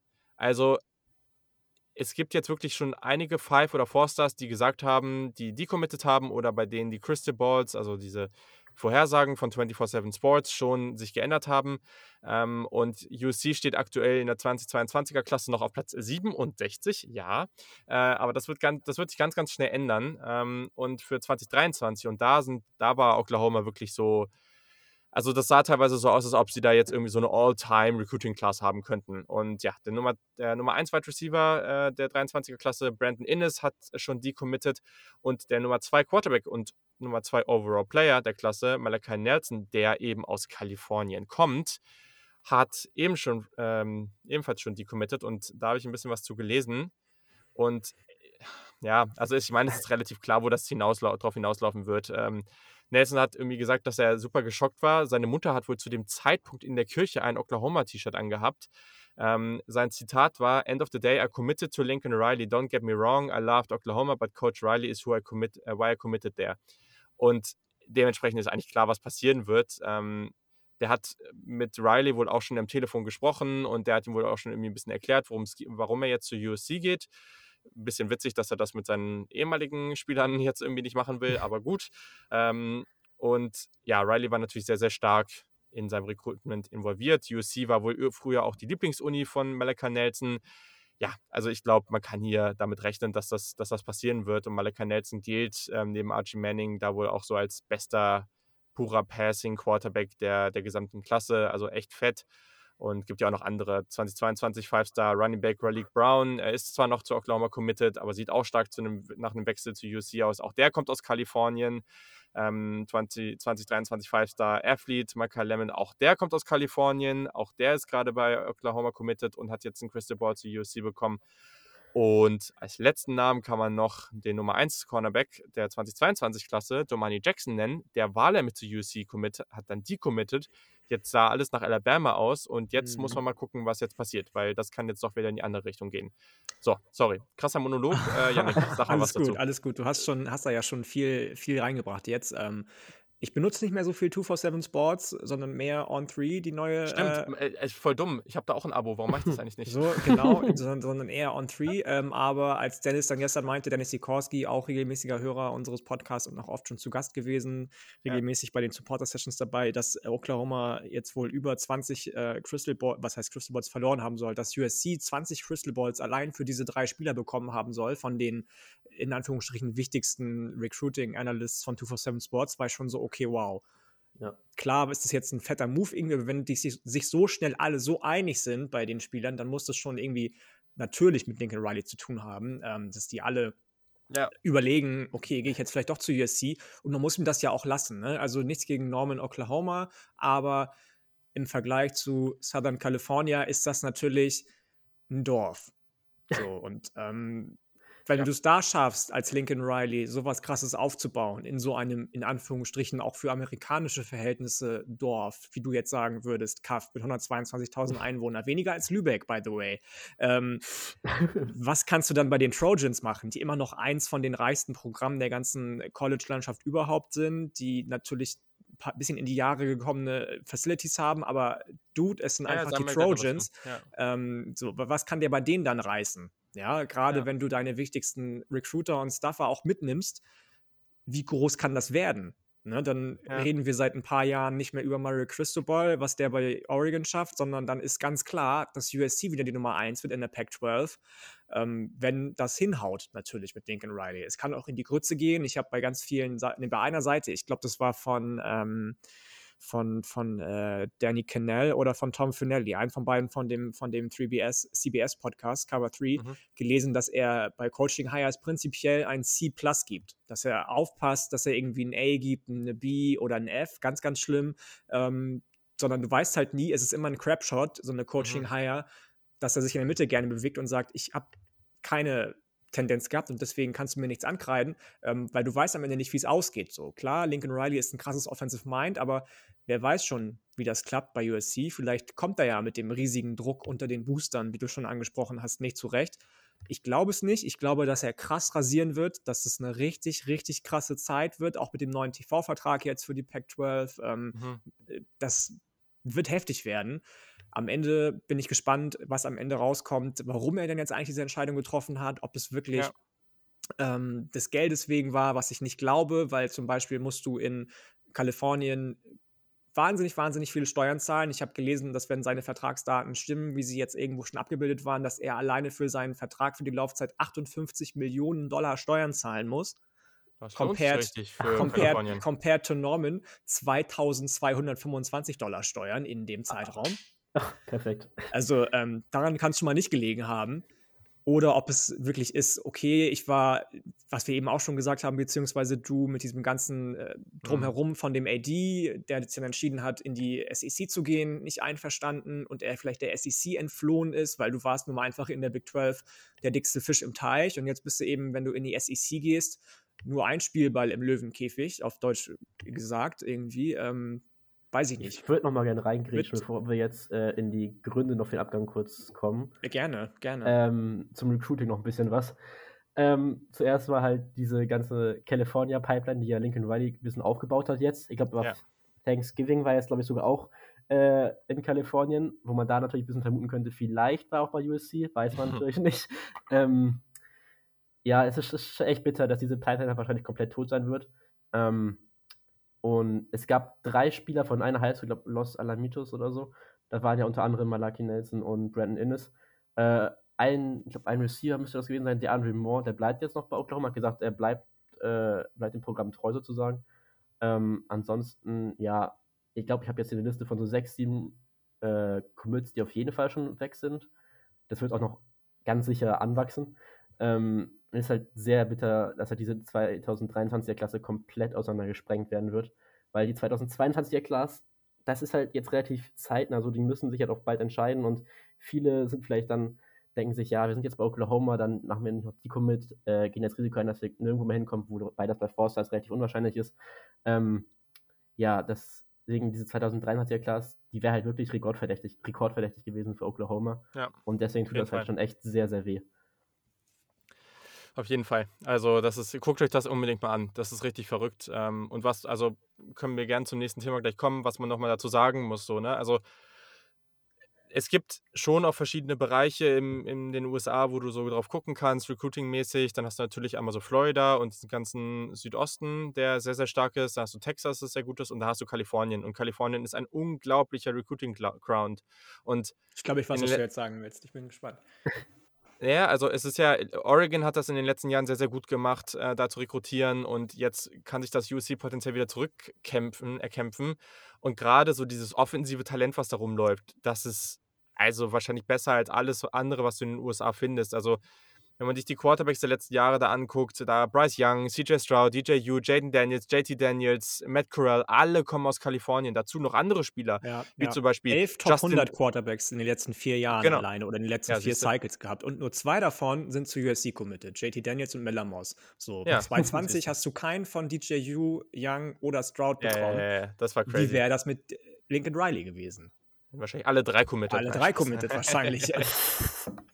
Oh Mann. Nein, aber da kannst du dir wahrscheinlich den aussuchen. Also, und das ist ja nicht nur Quarterbacks, ne? Also, so Jungs wie Justin Flo, der Linebacker von Oregon, ja, Kendall Milton, Kevin Thibodeau, Zach Charbonnet, Henry Toto, Najee Harris und es geht doch wie weiter. Also, das sind unglaubliche Spieler, die da durchkommen. Ich habe mich und schon gewundert aber, tatsächlich, als dann letztes, im letzten Cycle ähm, äh, Foreman committed ist.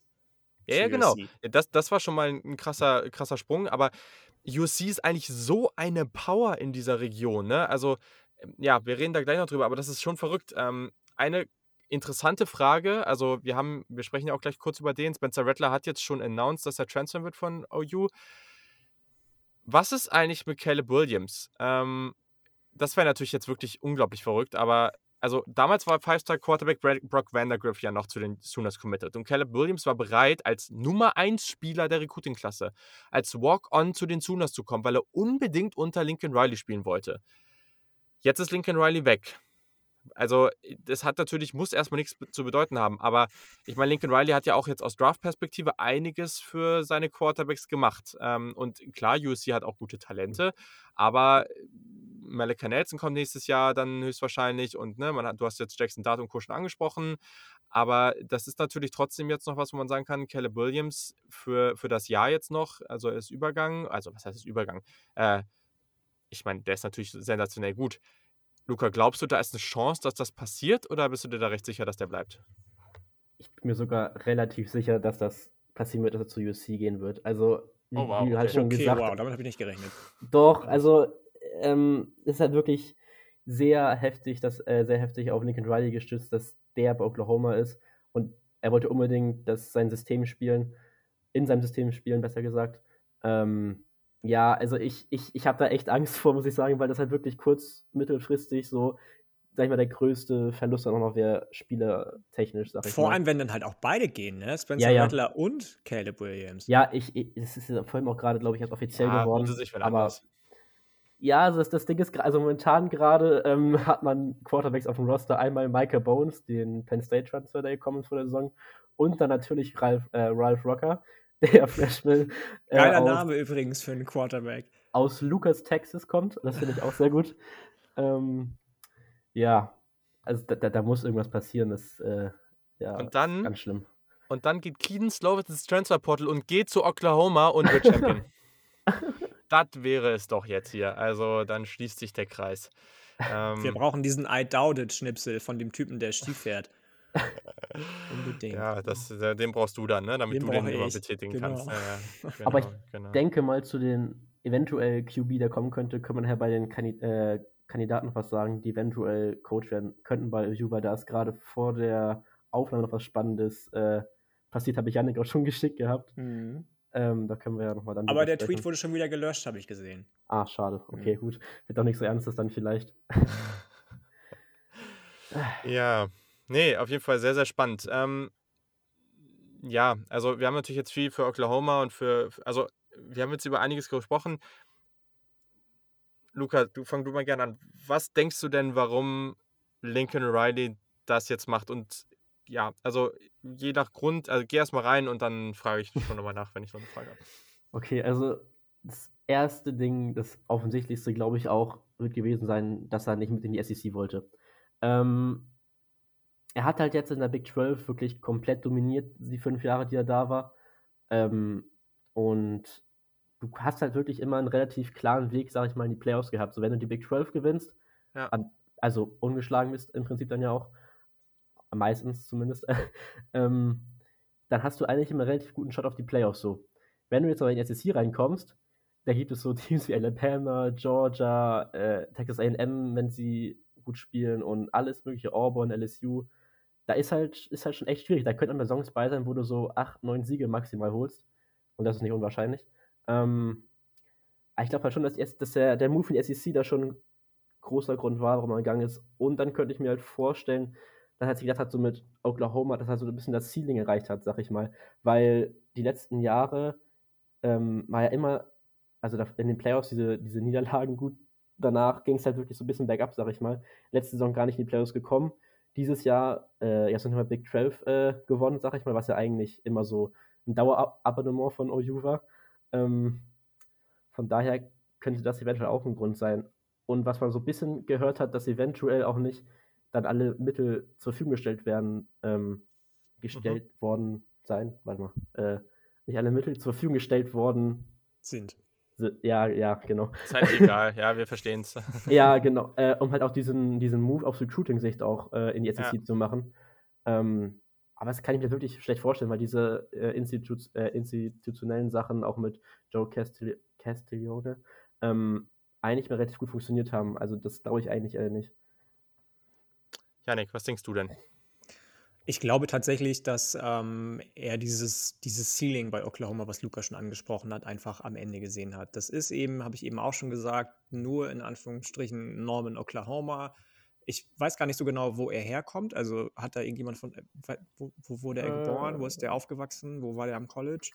Das gucken wir raus. Ähm, findet ihr raus, cool. Ähm, ob er einfach gesagt hat, nee, pass auf, es war schön hier, it was fun while it lasted, so und ähm, das von Bob Stoops, Mark Stoops, Entschuldigung, nee, Bob Stoops, Mark ja, Stoops. Ja, stimmt, der kommt aus Texas, hat bei Texas Tech, ja, natürlich, ja, ja bei Texas Tech. So, ist in Lubbock geboren halt auch, ne? Ja, ja, klar. Ja, okay, ähm, da hat er vielleicht das Ceiling erreicht gesehen und gesagt, nee, jetzt will ich nochmal irgendwie einen richtig krassen Schritt gehen für mein Leben. Will, ich bin noch jung, jetzt kann ich diesen Schritt noch gehen. Ich will den Schritt nicht erst gehen, wenn meine Kinder erwachsen sind, sondern die sollen auch da aufwachsen, wo es irgendwie schön ist. Ich habe gerade ein Video gesehen, wie er bei USC auf dem Campus beziehungsweise auf dem äh, Landplatz angekommen ist.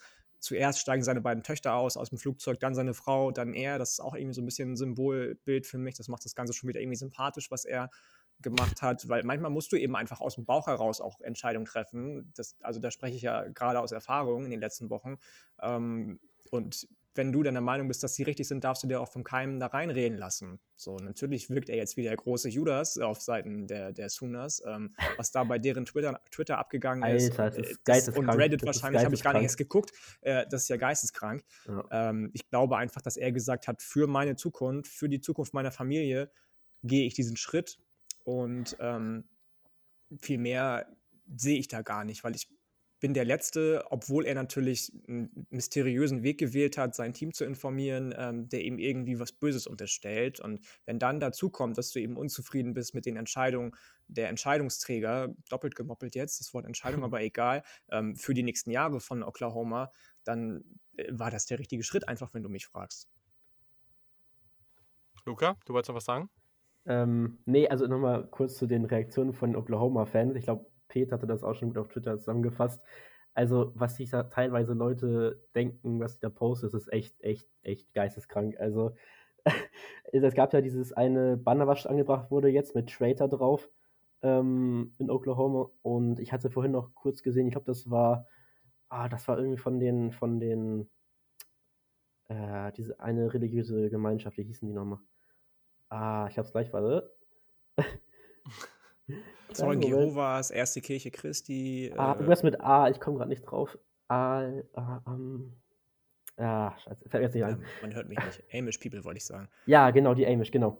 Die hatten so ein Schild gemacht, dass der Käse hier äh, irgendwie länger oder irgendwie besser ist als äh, Lincoln Rileys Sicherheit. Das war Oklahoma, irgendwie sowas. Also es war auf jeden Fall auch ganz witzig, dass halt selbst die Amish jetzt so gegen Lincoln Riley schießen. Äh, ja, kann es auch nicht ausdenken. Ja. Ja, verrückt. Also, ich verstehe das natürlich, dass man da jetzt sauer ist oder dass man enttäuscht ist. Ähm, aber am Ende, also weiß ich nicht so, ne? Das ist es wird jetzt auch gerade, das fand ich auch so interessant, es wird auch überall so getan, so, ich habe da schon Post gesehen, oh ja, wie er jetzt letztes Jahr hat er all diesen Recruits und all diesen Spielern, die zu Oklahoma gekommen sind, versprochen, dass er da bleibt und, und alle sind unglaublich sauer. Ich denke so, habt ihr diesen Sport Als mal verfolgt? Was gefragt wird. Also ich also bitte. Also abgesehen davon, dass du gerade sagst, ja genau. Ja, aber das war wirklich, also überall. Und ich denke mir, was ist denn los mit euch? Jeder Head Coach, also zig Head Coaches jedes Jahr. Also und eigentlich generell überall. Jetzt soll man nicht alle so tun, als wenn ein Job um die Ecke kommt, den sie aus irgendeinem Grund cooler, besser, an einem schönen Ort, was auch immer finden, dass sie dann nicht gehen würden. Also da tun immer Ist alle so, so als, ob, als ob sie dann, äh, als ob sie dann da irgendwie, äh, weiß ich nicht, als ob sie da völlig drüber stand, stehen würden und oh, ich bleib immer da und ich gucke immer auf alle meine drum um mich. Äh, ja, was sollen denn so, so Fans und also, auch Commits äh, und auch ne, von, von, von äh, Mid-Major-Programm sagen? Wir sprechen über Billy Napier gleich noch und Florida. Was soll denn die Louisiana ja, ja, Raging genau. Cajuns sagen? Ey, du Judas, äh, Billy Napier, du hast doch versprochen, dass du nach drei erfolgreichen Jahren auch noch drei mehr erfolgreiche Jahre mit uns hast und wir dann bald den Move in die Power 5 machen, wenn es es die Big 12 irgendwann doch nicht mehr ja. geben sollte. Was, also ich meine, hallo? Genau, und, äh, und wir haben auch ein paar Nachrichten dazu bekommen und das will ich auch nochmal gerade stellen. Also, USC war die letzten Jahre jetzt nicht so wirklich gut, aber USC ist ein unglaublich beliebtes und auch hoch angesehenes Programm unter Coaches, unter eigentlich allen im College Football. Akademisch auch, also ich meine. Akademisch auch, ja. Aber das ist, also, wenn du Umfragen siehst, so, ich, vor ein paar Jahren ging das los, da habe ich mal so eine Umfrage, da, da habe ich mal so einen Podcast, was war das, was von Eflon Sports oder so gehört. Und da haben die so ein Ranking gemacht und haben gesagt, was ist die beste Uni? Also, wenn du einfach jetzt nur drauf guckst, so als, als du bist jetzt Coach, können wir auch gleich mal was zu sagen. Aber du bist jetzt Coach und du guckst jetzt mal auf die College Football Landschaft und guckst jetzt nicht darauf, wo die jetzt aktuell gerade stehen, weil das kann dir ja als Coach, du willst ja im Idealfall länger bleiben. Deswegen guckst du ja nicht genau darauf, was nur darauf, was jetzt gerade los ist. Du guckst ja auf, welche Ressourcen hast du, Facilities, wo bist du da, Recruiting Ground, wo hast du Zugang zu, wie sind deine Coaches, was hat diese Uni für ein Ansehen. Also es gibt ja tausende Gründe, ne? Und für dich halt vielleicht auch, wo wohnst du dann eigentlich? Das ist ja nochmal der nächste Grund, ne? Und da haben mehrere USC an 1 gehabt im gesamten College Football. So, viele vergessen dann auch immer, dass Alabama gar nicht immer so konstant gut war. So, Clemson, Clemson war von, oder, genau, ja, Clemson genau. ist noch ein besseres Beispiel. Natürlich gibt es da eine Diskussion. Du kannst, also ich glaube, man kann da gut und gerne in so einer Diskussion wahrscheinlich um eins würde ich wahrscheinlich LSU, Georgia, UC potenziell Ohio State, wobei die halt, also es ist kein Programm so konstant wie Ohio State, aber ähm, sie haben halt nicht diesen Recruiting Ground um sich herum, deswegen verlieren sie ah. da sogar ein bisschen. Aber also USC in diesem Raum und als die Uni schlechthin, auch historisch gesehen da, die haben solche Ressourcen, ne? Und also, ah, ich weiß es nicht. Also ich war ja vor ein paar Jahren auch da, so auf dem Campus, auch drumherum und so ich glaube, das unterschätzen viele Menschen schon, was das für eine, was das für eine Power auch hat. Ähm, und deswegen, also, I don't know, das ist schon, das ist schon ein Brett und ich glaube vor allem, was dann auch die Motivation jetzt auch rein aus Coaching-Sicht sein kann. Du guckst dir, das finde ich persönlich auch immer spannend. Ich finde es auch so, ja, so ein bisschen spannend, so wenn man so Videospiele spielt oder so, auch wenn das bei NCAA Football 14 immer ein bisschen zu langweilig war mit großen Programmen. Aber wenn du darauf guckst und sagst, okay, da ist jetzt ein Riesenprogramm, die war mal richtig gut, aber gerade sind sie einfach nicht da, wo sie sein sollten, dann ich könnte jetzt die Person sein, die da hingeht und ganz, ganz viele starke Spieler dahin bringt und das wieder da, das zu dem Programm macht, das es sein sollte. Ich finde, das ist schon eine Mordsmotivation. Ähm, ich weiß nicht, ich finde grundsätzlich der Floor ist jetzt nicht so mega hoch. Also wenn er jetzt hier das, wenn das jetzt nicht klappt, dann ist das natürlich schon auch nicht so ideal für ihn. Ähm, aber gut, das finde ich eigentlich auch ganz cool, dass er jetzt in Anführungszeichen dieses Risiko, was ja immer noch, ist ja immer noch ein moderates Risiko, ne? Also ähm, ist ja jetzt nicht so, als ob er jetzt Duke übernehmen würde oder sowas. Ähm, und aber deswegen, also. Offen. Cutcliffe geht ja auch. Hätte er auch machen können. Deswegen habe ich es gesagt, aber genau, aber ähm, das ist halt echt, das ist, das ist echt sehr, sehr spannend und ich glaube auch, ähm, dass das für den College Football gar nicht so schlecht ist. Aber erstmal, also wo seht ihr denn USC so, wenn, wenn ihr jetzt mal so College Football Programme rankt, so von ihrer Relevanz und auch von ihrer Attraktivität für Coaches, Janik?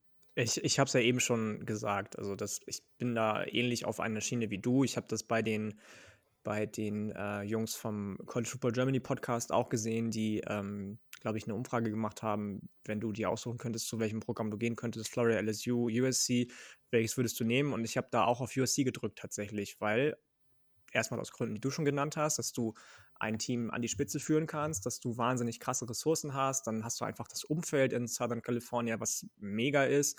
Ähm, wenn du so auf einer liberalen e Wellenlänge bist, wie die meisten Leute in Kalifornien, dann passt du da auch ganz gut hin.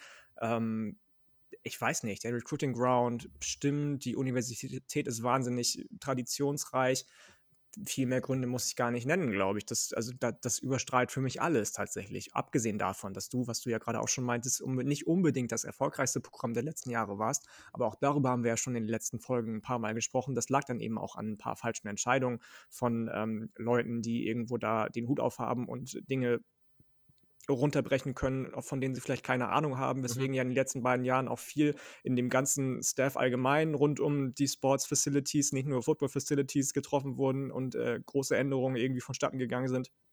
Deswegen ähm, gibt es da für mich gar keine zwei Meinungen. Klar waren in den letzten Jahren LSU, Georgia, Alabama, Ohio State erfolgreicher, aber the most desirable Job ist für mich auch ganz klar USC immer gewesen. Spannend spannend. Also, ich will jetzt auch gar nicht sagen, dass das jetzt ein Must ist, die an 1 zu haben. Das auf überhaupt keinen Fall. Nicht, gar nicht, aber, gar, aber nicht. du siehst schon, schon ziemlich Konsens, ich sag mal Top 3 bis 5. So. Also, ja, ja. mir würden da schon viele Sachen einfallen, äh, warum ich die vor so einige andere Unis packe. Ähm, Luca, wie, wie siehst du diese ganze Thematik? Ja, also ich würde auf jeden Fall euch zustimmen. Bei USC, du hast ja wirklich alles in place, sag ich mal. Da fehlt ja wirklich nur noch jemand, der alles so zusammenfügt, sag ich mal, das Recruiting auf die Reihe bekommt was Lincoln Riley auf jeden Fall hinbekommen wird, da bin ich zuversichtlich. Ähm, und halt wirklich ein gutes, ja, gut, gut, gut coacht halt so. Ähm, deswegen, ich glaube, UC schon wieder einer der besseren Jobs im College Football insgesamt ist, ja. Okay, ja, spannend. Mhm. Dann habe ich vielleicht noch eine Frage, also ich habe es ja eben schon kurz angesprochen, mhm.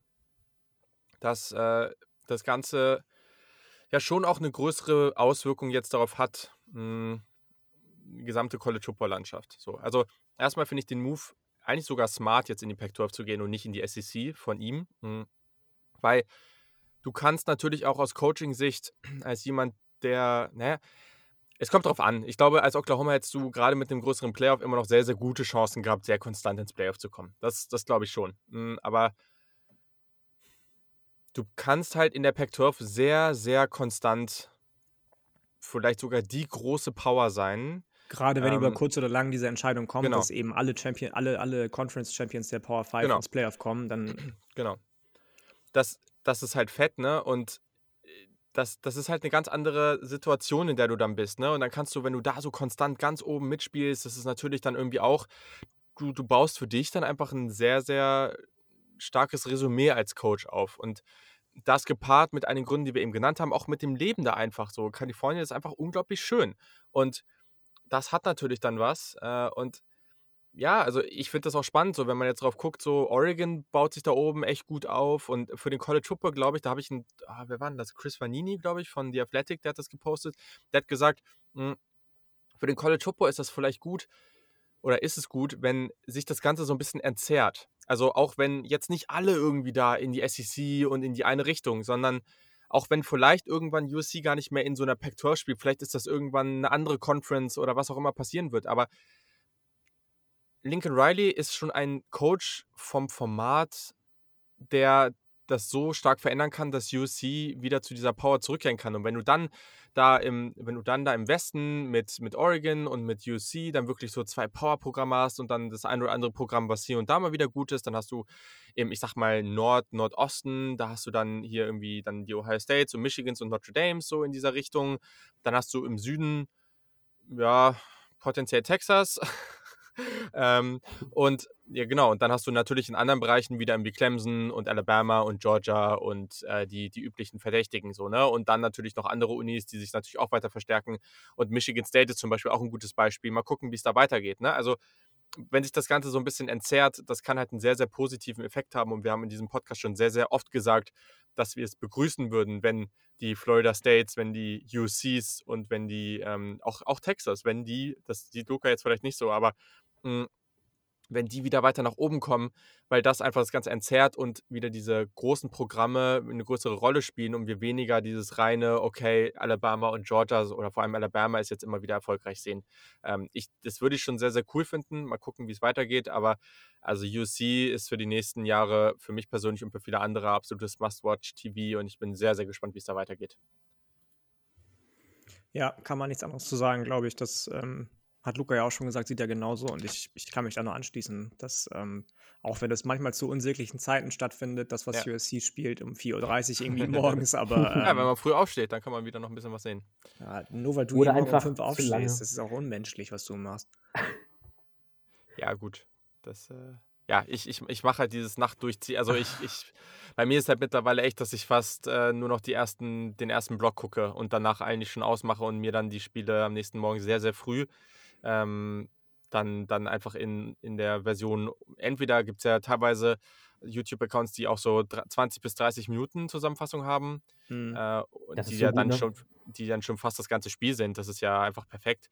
Äh, oder dann halt Full Game, aber ohne Werbepausen. Ähm, das, also sorry, aber das ist mir auch einfach, also da bin ich am nächsten Tag so durch, wenn ich dann ewig gucke und das bringt mir irgendwie gar nichts. Deswegen habe ich da ein ganz gutes System gefunden. Ähm, wir haben auch noch eine Frage von William Kotum auf Instagram bekommen und der hat auch nochmal gefragt, gibt es doch andere Teams, bei denen der Abgang des Headcoaches potenziell auch so einen heftigen Einfluss haben könnte, wie es jetzt gerade bei Oklahoma der Fall ist? Und das ist auch nochmal eine ganz spannende, ganz spannende Frage, weil das Karussell, das Coaching-Karussell ich war da immer so ein bisschen, ja, ist ganz spannend, äh, aber mehr auch nicht. Aber dieses Jahr ist es so spannend, das motiviert halt mich wild, echt. Ne? Also das motiviert mich fast so sehr, irgendwie NCAA Football 14 nochmal rauszuholen. Ne? Also ich bin richtig motivated.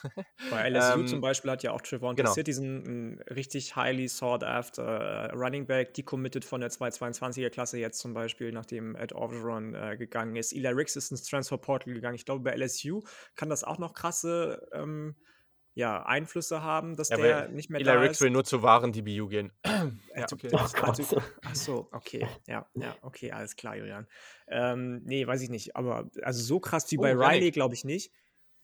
Äh, sorry, ich, äh, wir reden da gleich drüber. Ich packe ihn auf die Liste. Aber ein gewisser Zach Evans äh, hat sich dazu entschieden, ins Transferport ja, zu gehen. Ja, steht, steht ja. bei mir auch schon in meinem, in meinem äh, Achso, den habe ich noch gar nicht gesehen eben. Crazy, ey. Boah, ja, ey, ja. das geht ja richtig ab. Okay, ja, weiter, sorry. Ähm, aber so, so krass, glaube ich, wie jetzt bei Oklahoma und bei, bei ähm, USC, glaube ich nicht. Abgesehen davon, wir haben jetzt noch gar nicht darüber gesprochen, was wir eigentlich glauben, wer denn Lincoln Riley beerden könnte. Luca. Oh, oh, ja, Luca, oder, mal raus. Oh, oh, okay. Da habe ich eine kleine Liste. Ähm, es ist generell erstmal witzig, dass Oklahoma das erste Mal seit 1999 auf Headcoach-Suche ist, weil danach immer halt Assistenten, sag ich mal, hochgezogen wurden. Äh, erst Bob Stoops und dann halt Lincoln Riley. Ähm, und seit 1973 wurde kein Headcoach mehr äh, praktisch ein anderes Team gegangen, NFL oder ähm, ja, College generell. Es ist auch echt, echt heftig, muss ich mir auch mal reinziehen. Ähm, ja, also Kandidaten, ich will mal jetzt so meine Liste so ein bisschen abgehen, kurz dazu sagen und dann bin gespannt, was sie dazu sagt. Ähm, also zuerst mal ist jetzt gerade ja Bob Stoops äh, Interims Head Coach. Eventuell bleibt er einen kleinen Tick länger, vielleicht nächstes Jahr so, aber das kann ich mir eigentlich auch nicht vorstellen. Ähm, ja, schwierig. Ähm, dann so die meine Lieblingsvariante momentan gerade, wo es auch so ein bisschen nach aussieht, ähm, ist äh, Venables, der Defensive Coordinator von Clemson. Ähm, war schon Defensive Coordinator unter Stoops von 99 bis 2011. Ähm, ja, genau. Ähm, dann ist eventuell im Raum noch Josh Heupel von Tennessee, der hat ja auch OU-Vergangenheit. Äh, OU ähm, ja, aber der nicht. ist ja, der soll, da muss ich kurz, kurz ein, eingreifen, der soll ja mit sehr, sehr viel Bad Blood gegangen worden sein, ja, ja, als Offensive ja, Coordinator war bei den Sunas. Und Venables weiß ich auch nicht, fände ich auch gut, aber auch bei dem weiß man ja nicht so ganz genau, äh, warum hat das geendet eigentlich. Mhm. Ja, also Josh Heupel, das weiß ich auch nicht, ob das wirklich ernst ist. Also keine Ahnung, das, den Namen habe ich nur so kurz gesehen, das so, hm, mhm. weiß ich jetzt nicht. Ähm, was ich noch spannend fand, war dann, äh, ich weiß nicht, ob das war Adam Schefter, kam noch raus um die Ecke mit Cliff Kingsbury auf einmal von den Cardinals. Siehst du, siehst du? Wo ich mir so dachte, so, okay, was, ist, was geht jetzt ab? Ähm, ich kann's, das kann ich mir jetzt gar nicht vorstellen. Also, ich fände es fett, muss ich sagen. Ich fände es richtig fett. Ja, an sich, ja, wäre wär bestimmt ganz cool, aber ich kann es halt nicht vorstellen, so hat bei Texas Tech jetzt nicht so krass viel gerissen, sag ich mal. Das stimmt.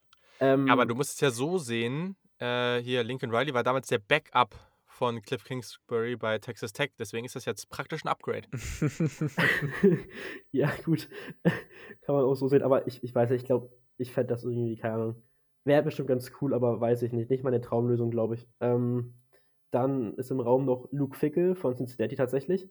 Weil, wenn Cincy jetzt in die Big 12 geht, ähm, keine Ahnung, Äh, vielleicht hat der Bock.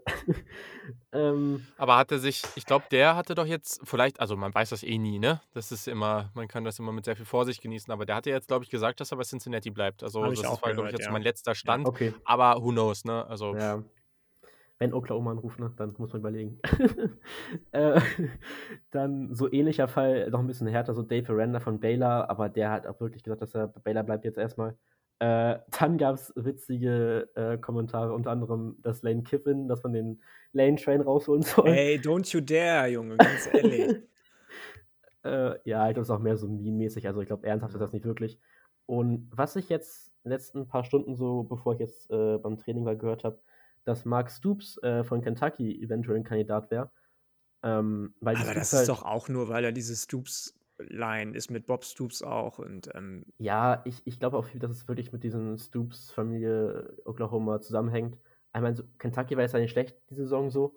Ähm, keine Ahnung. Ich glaube, das halt wirklich, wie gesagt, halt mehr mit der Bob Stoops-Verbindung so ein bisschen. Aber ich kann mir schon vorstellen, dass Oklahoma da drüber nachdenkt. So gerade wenn man sich anguckt, was jetzt, was jetzt Riley gemacht hat, was der aus dem Programm gemacht hat und ähm, Mhm. Bob Stoops ja auch, äh, Mark Stoops ja auch bei, bei Kentucky ein richtig, richtig gutes, eine richtig, richtig fast, äh, fast Ära schon jetzt prägt seit ein paar Jahren. Ähm, fast immer Bowl-eligible war, für, äh, drei von vier Mal acht plus Siegesaisons eingefahren hat. Ähm, das in den letzten vier Jahren, das ist schon aller Ehren wert. So auch im Recruiting gerade die, die Wildcats auf ein anderes Level gehoben hat. Jetzt ja vor kurzem erst Five-Star Wide Receiver Braylon Brown für, zu Kentucky ähm, geholt hat für die 222er Klasse. Das ist schon, glaube ich, so einer, auch wenn diese, diese Pipeline in Anführungsstrichen erstmal an den Haaren herbeigezogen ist, nur in Anführungsstrichen, weil er eben sein Bruder, der Bruder von, von Bob Stoops ist. Ähm, aber ob das consistent ist, glaube ich schon, schon eher als bei, bei vielen anderen. So, äh, wie du schon gesagt hast, Mhm. Randa bleibt wahrscheinlich bei Baylor, Fickett bleibt wahrscheinlich bei Cincinnati. Ich weiß nicht, was mit Matt Campbell ist, der letztes Jahr noch überall im Gespräch war und jetzt haben die Cyclones keine gute Saison gespielt, in Anführungsstrichen, und jetzt ist er auf einmal gar nicht mehr irgendwo auf dem Radar. Ähm, ich kann mir vorstellen, dass man dem auch irgendwie hinterherläuft, aber am Ende bin ich auch irgendwie am Ende eher bei, bei Stoops oder, oder Venables tatsächlich. Ja, was so das Ding ist, weil Oklahoma halt wirklich eine lange Tradition hat, so Assistenten und Coordinator zu hochzuziehen praktisch, ähm, dass ich halt wirklich überlegt hatte, dass Alex Grinch ja eventuell Headcoach werden könnte, Ja, aber das hat ja sich ja auch erledigt, Mhm. ja. Hatte ich aber, hatte, hatte ich kurz gedacht, das wäre ganz cool gewesen, vielleicht, weil halt wirklich dieser Defense noch eine neue Identität gegeben hat, so. Ähm, und allein auch wegen dieser ganzen Assistenten- und Coordinator-Sache, wie gesagt, ist Venables, glaube ich, momentan am realistischsten. Ja, spannend. Einige Namen auf der Liste. Ähm, ich weiß nicht, wie ich das finden würde, wenn sie jetzt so einen defensiven Headcoach sich reinholen. Ja, aber ich bin bei dir. Also Cliff Kingsbury wäre irgendwie verrückt, wenn der jetzt bei so einer Saison der Cardinals da jetzt hingehen würde. Gleichzeitig weiß ich gar nicht, ob das dann so erfolgreich wird. Da bin ich mir dann nicht so hundertprozentig sicher. Ja. Ähm, Mhm. Auch, auch Recruiting-mäßig, so weiß ich halt echt Ja, nicht, ob das aufgeht. Ja, aber das ist halt die Sache, ne? Ich meine, du musst ja, den darfst ja die Leute nicht danach bewerten, wie sie recruited haben bisher. Das habe ich ja gerade auch bei, wir reden da gleich noch drüber, bei Billy Napier bin ich gespannt. Er, also, wenn jetzt gesagt wird, oh, der hat sich noch gar nicht bewiesen auf so einem Recruiting Ground, wie man ihn bei Florida hat. Ich meine, Dude, der hat trotzdem in Louisiana recruiten müssen und sich gegen Programme wie LSU durchsetzen müssen für manche, manche Commits. Und ähm, du darfst ihn halt nur nach, nach den vorhandenen Ressourcen bewerten und nicht danach, was er am Ende geschafft hat, weil das so ein Team wie die Louisiana Raging Cajuns eine Top-10-Klasse landen. Da brauchen wir uns nichts vormachen, das wird nie passieren. Ähm, also, also, was das Recruiting angeht, glaube ich, da, da mache ich mir am wenigsten Problem, äh, Gedanken. Ja. ja, irgendwann 2035, äh, wenn, wenn Louisiana dann mal so eine Top-7-Klasse hat, dann hole ich diesen Schnipsel hier wieder raus und spiele ihn dir vor, Yannick. Du meinst, wenn sie in die SEC gehen, weil Alabama mit Genau. Ohio State, Notre Dame und, und, und äh, USC nö, in eine einfach Super so. Conference gegangen ist. Einfach so. Okay. Einfach so. Ja, sehr gut. Ja, äh, du hast es gerade angesprochen. Ähm, was hältst du denn davon? Billy Napier ist der neue Head Coach der Florida Gators. Ja, frag mich nicht, ne? Ich liebe Billy Napier, habe ich schon mehrmals gesagt in diesem Podcast. Ist für mich einer der größten, beziehungsweise ähm, am talentiertesten, agierendsten Head Coaches überhaupt in dem ganzen Segment, über das wir hier in dem Podcast reden dürfen. Und ähm, wenn jemand Ruhe in das Programm reinbekommt, was ja weiß Gott nicht gegeben war, weder zu Zeiten von Urban Meyer noch zu Zeiten von Dan Mullen, der es nie hinbekommen hat, irgendwo eine gerade Linie in seinem Programm reinzubringen, was dann zum Beispiel auch bedeutet, dass die College-Spieler, die ja immer noch junge Menschen sind, irgendwo erzogen werden, auch vom Head Coach, weil die nun mal wahnsinnig viel Zeit mit dem verbringen und von dem ganzen, ganzen Coaching-Staff. Ähm, zeitweise waren irgendwie, glaube ich, 28 von seinen 100 Spielern irgendwie in irgendwelche Kriminalitäten verwickelt. 2020, das muss man sich auch mal reinziehen. Ähm, das, also, ne, das, was, was Dan Mullen da gemacht hat, war am Ende nicht mehr schön. Ähm, deswegen glaube ich, dass gerade jemand wie Billy Napier, der schon bei vielen, vielen großen Coaches gelernt hat, unter Nick Saban gearbeitet hat, für Clemson gecoacht hat, ähm, dass der da schon für Florida jemand sein kann, der endlich mal dieses ganze Potenzial, was ja besteht im Staate Florida mit dem Programm der Gators, was deine Meinung, glaube ich, zumindest ist, das größte der drei großen Florida-Programme ist, vor LSU und Miami, ähm, mal auszuschöpfen. Deswegen bin ich ein absoluter Fan davon und hätte ihn zwar lieber bei LSU oder, also augenscheinlich wegen der Connection zum Staat Louisiana oder Virginia Tech gesehen, aber ähm, bei Florida mega, dass der so eine Chance bekommt jetzt. Ja, ja, ja, ja. Luca, was sagst du dazu? Ähm, ja, ich finde es auch einen guten Hire. So Bill Napier äh, bei Louisiana echt sehr guten Job gemacht. Also 39, 12 Record. Äh, sagt ja schon viel aus. Und dann auch, äh, ja, wie du schon gesprochen hattest, das Recruiting in Louisiana echt, echt gut was gerissen und ich meine, viel schlechter als Dan Mullen beim Recruiting kann es halt auch nicht mehr werden dann. Nee. so, ich meine, Nummer 11 Recruiting Class in der SEC, nur noch vor, ich glaube, Vanderbilt, äh, wer waren da noch? Ole Miss ist noch ganz weit unten gerade und glaub, ähm, Mississippi State vielleicht noch. Ja. Auf jeden Fall, ja, ich, ich finde es einen gut, sehr guten Hire, ja. Okidoki, dann haben wir eben noch gelesen, das ist noch nicht offiziell bestätigt, aber es sieht wohl sehr danach aus, dass Kellen DeBoer, der Head Coach von Fresno State, der neue Head Coach bei der University of Washington wird. Ähm, ja, also De Boer hat ein 12 und 6 Rekord bei Fresno State gehabt, ist 47 Jahre, kommt aus South Dakota, ähm, hat schon einige Coachingstationen gehabt, äh, war auch schon mal bei einer Highschool ähm, in Washington ähm, und, und später dann bei so Unis wie Southern Illinois, Eastern Michigan und Co. Ähm, hat auch schon mal, war auch schon mal Offensive Coordinator und Quarterback Coach bei Indiana. Ähm, und ja, also grundsätzlich eine relativ erfolgreiche Headcoaching-Karriere schon gehabt. Also bisher, auch wenn es jetzt bei äh, jetzt nicht bei Division One Programm war, aber 79 und 9er Overall Record als Head Coach, ähm, das ist ja schon mal ganz positiv. Mal gucken. Also bei Washington kann es ja eigentlich nur besser werden. Ähm, Absolut. Ähm, also der hat ja, war ja hauptverantwortlich dafür, dass zum Beispiel Jake Hayner jetzt an der Saison gespielt hat für Fresno ja, State, die genau, er gespielt hat. Genau. Und mhm. ähm, ich glaube, dass das Washington auch ganz gut tut, wenn sie in diesem mhm. ganzen großen äh, Trara und äh, Vulkanausbruch ähnlichen Coaching-Karussell so, so, so, einen richtig unaufgeregten Hire machen mit Jake Hayner, der die Gegend kennt, einfach auch um Kalifornien, Washington rum. Ähm, dass es, dass es ganz gut werden kann für die, für die Huskies. Also ja. ich glaube, Washington hat jetzt noch nicht Jake Hayner als Coach, aber ja. nee, aber Jake Hayner war ja, war ja, äh, war ja Quarterback für Fresno State so. und, und wenn dann De, De Boer ähm, so unaufgeregt weitercoachen kann bei Washington in diesem ganzen, in dieser ganzen Madness, dann ist es, glaube ich, für, für Washington ein ganz guter Move. Ja, okay, wir hatten das irgendwie falsch verstanden. Wenig, wenig Ressourcen haben die ja auch nicht da. Eine von den halt Top-Schools von Adidas zum Beispiel und ein ähm, bisschen Kohle ist da ja auch hinter. Da geht einiges, glaube ich. Boah, ohne Witz, ne? Ich habe gerade schon hier wieder so den ersten Fake-Account gesehen, ne? Wo so gesagt wurde hier, Clemson Defensive Coordinator Brent Venables has verbally agreed to become the next head coach at the University of Oklahoma. DJ Uyangalele and numerous players are expected to join him in Norman. Äh, und dann war das halt Bleacher Report, also nicht Report und das Ding hat irgendwie 145 Follower. Naja, super. Schon fast drauf reingefallen. Ähm, hm. Das ist mir schon zu oft passiert, deswegen muss ich mittlerweile, checke ich das mittlerweile immer gute Sache, sonst äh, wäre das ja unangenehm für uns geworden. Ähm, ja, cool. Sonst, äh, habt ihr noch irgendeinen anderen Coaching-Hire oder irgendwas, wo ihr darüber sprechen wollt, bevor wir zu ein paar Spielern im Transferportal kommen?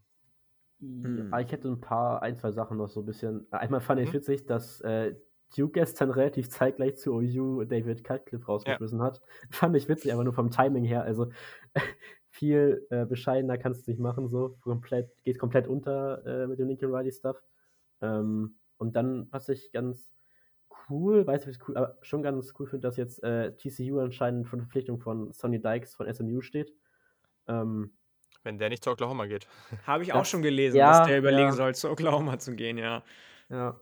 Aber finde ich im Prinzip auch echt guten Hire, muss ich sagen, ja. Aber Stichwort Sony Dykes, SMU hat jetzt tatsächlich Red Lashley als Nachfolger vorgestellt und das passt auch ganz gut, finde ich. Der war auch schon Mhm. Offensive Koordinator bei Sony Dykes und ähm, da hat man also zumindest sich so ein bisschen Kontinuität bewahrt. Red Lashley, Offensive Koordinator von Miami. Ja, sehr gut. Okay. Dann. Es sind, und es werden auch noch mehr Namen, wahrscheinlich bis diese Folge raus ist, gibt es noch mehr coole Namen da draußen, aber es ist verrückt, was für ein absurdes Talent im Transferportal rumrennt. Äh, und deswegen gehen wir jetzt einfach mal die Namen durch äh, und ja, jeder von uns darf einmal kurz sagen, wo er diesen Spieler gerne sehen würde, weil das sind so richtig fette Talente. Und wir fangen natürlich an mit dem sensationellen ehemaligen Quarterback der Oklahoma Sooners, Spencer Rattler, der sich jetzt gegen die NFL Draft entschieden hat und ja, für ein weiteres Jahr im College.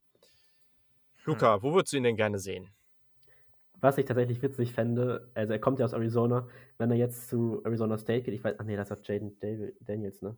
Ah, auf jeden Fall. Wobei der ja vielleicht auch in Draft geht, weiß man auch nicht. Nee, tut er, glaube ich, nicht. Aber das wäre, glaube ich, nicht so das Riesen, nicht, nicht so der Riesenstolperstein.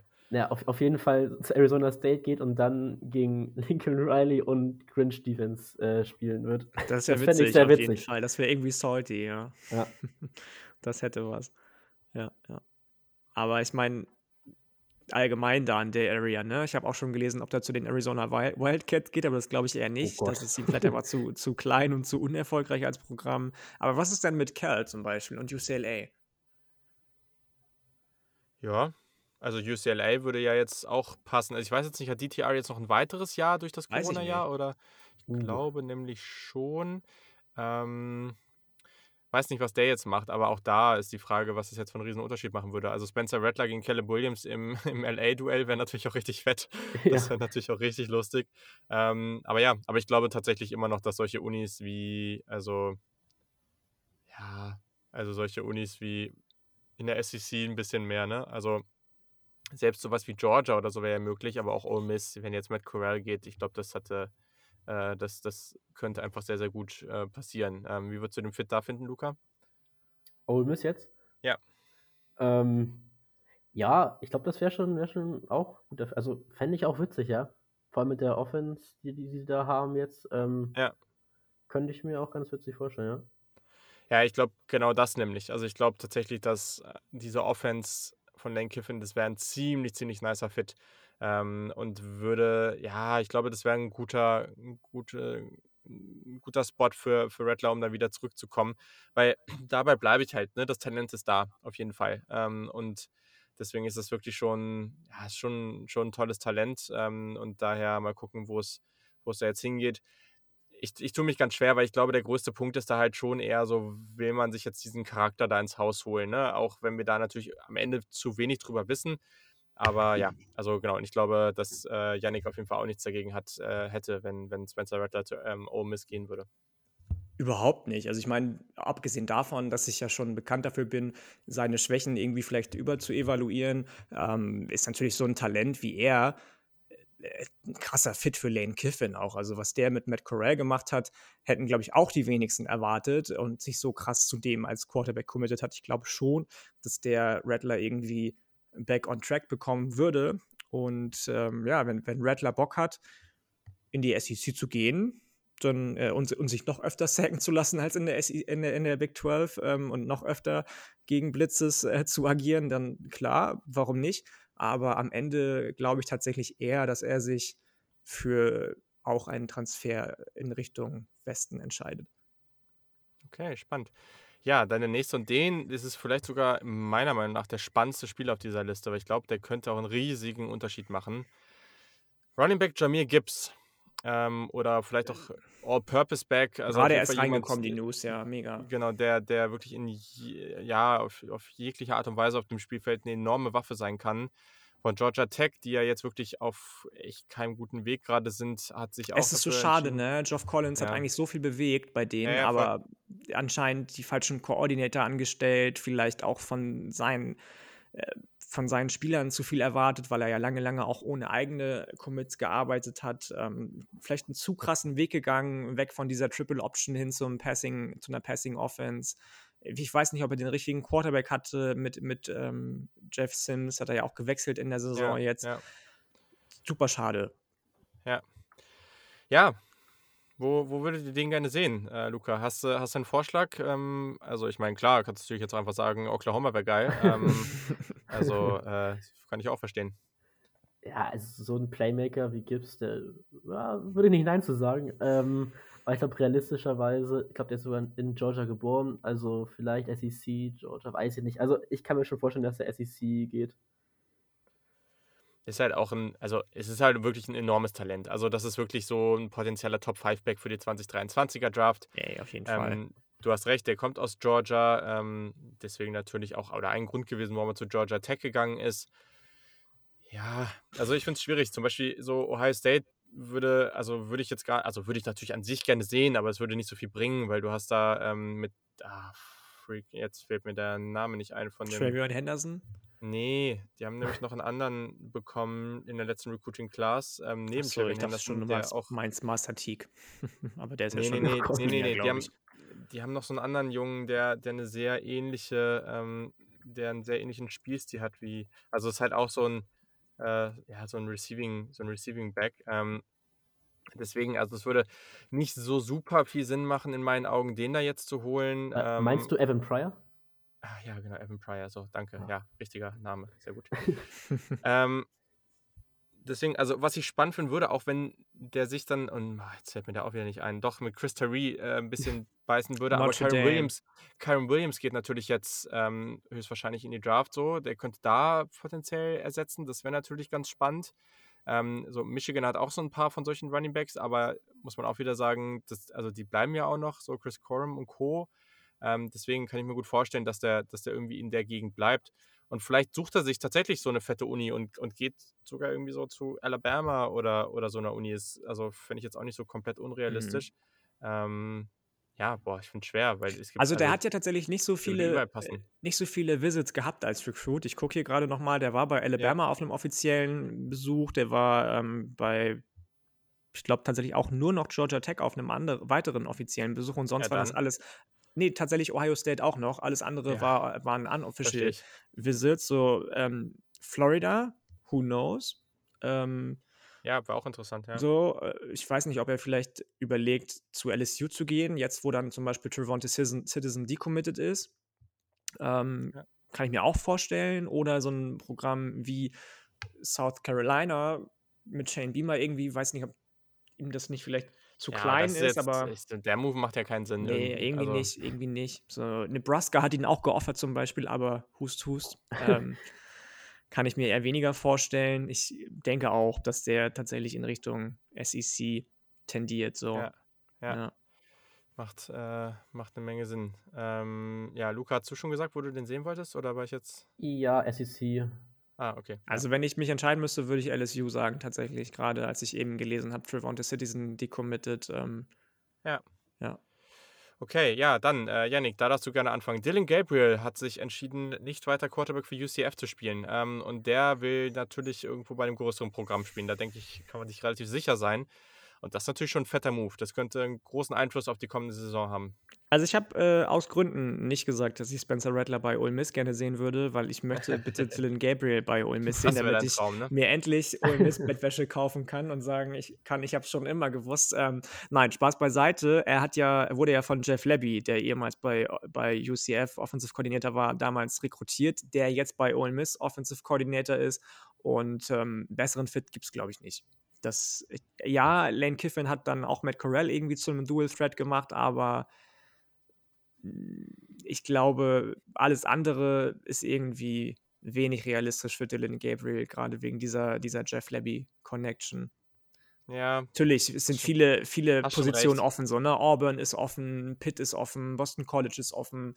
Was passiert bei Penn State? Ich habe schon die California Schools angesprochen. Äh, wer weiß, was Billy Napier mit den Gators vorhat, mit den beiden Quarterbacks, die dann noch ähm, im Roster sind und jetzt diese Saison gestartet haben. Aber ich glaube, dass das schon so die, die ähm, gesündeste äh, Vorhersage ist, die man treffen kann. Dass Dylan Gabriel, der übrigens auch bei 24-7 Sport schon eine 100% Crystal Ball für Ole Miss bekommen hat, ah, ähm, okay. dass der dahin geht. Das wusste ich gar nicht. Ja, Luca, wo würdest du ihn sonst gerne sehen? Äh, ich würde mich da jetzt einfach ja nicht anschließen. Da bin ich jetzt nicht so informiert zu Dylan Gabriel, muss ich ehrlicherweise sagen. Fair, fair. Also, äh, das würde jetzt überhaupt nicht passen, weil der auch nicht so für kaltes Wetter und so, glaube ich, ist. Aber also mal schauen, was, ob sich Michigan State da noch irgendwen gönnt, weil die sind ja im Transferportal auch immer relativ aktiv gewesen. Witzig wäre auch jetzt hier, ne, ehemaliger Head Coach ähm, Josh Heupel bei Tennessee, sich da irgendwie jetzt den 700. Transfer Quarterback in zwei Jahren holt. Ähm, aber ja, ja, wer gut, weiß, ne? Harrison Bailey ist im Transferportal. Sein Ja. Starting Quarterback geht wahrscheinlich, Hendon Hooker. Ähm, also warum nicht?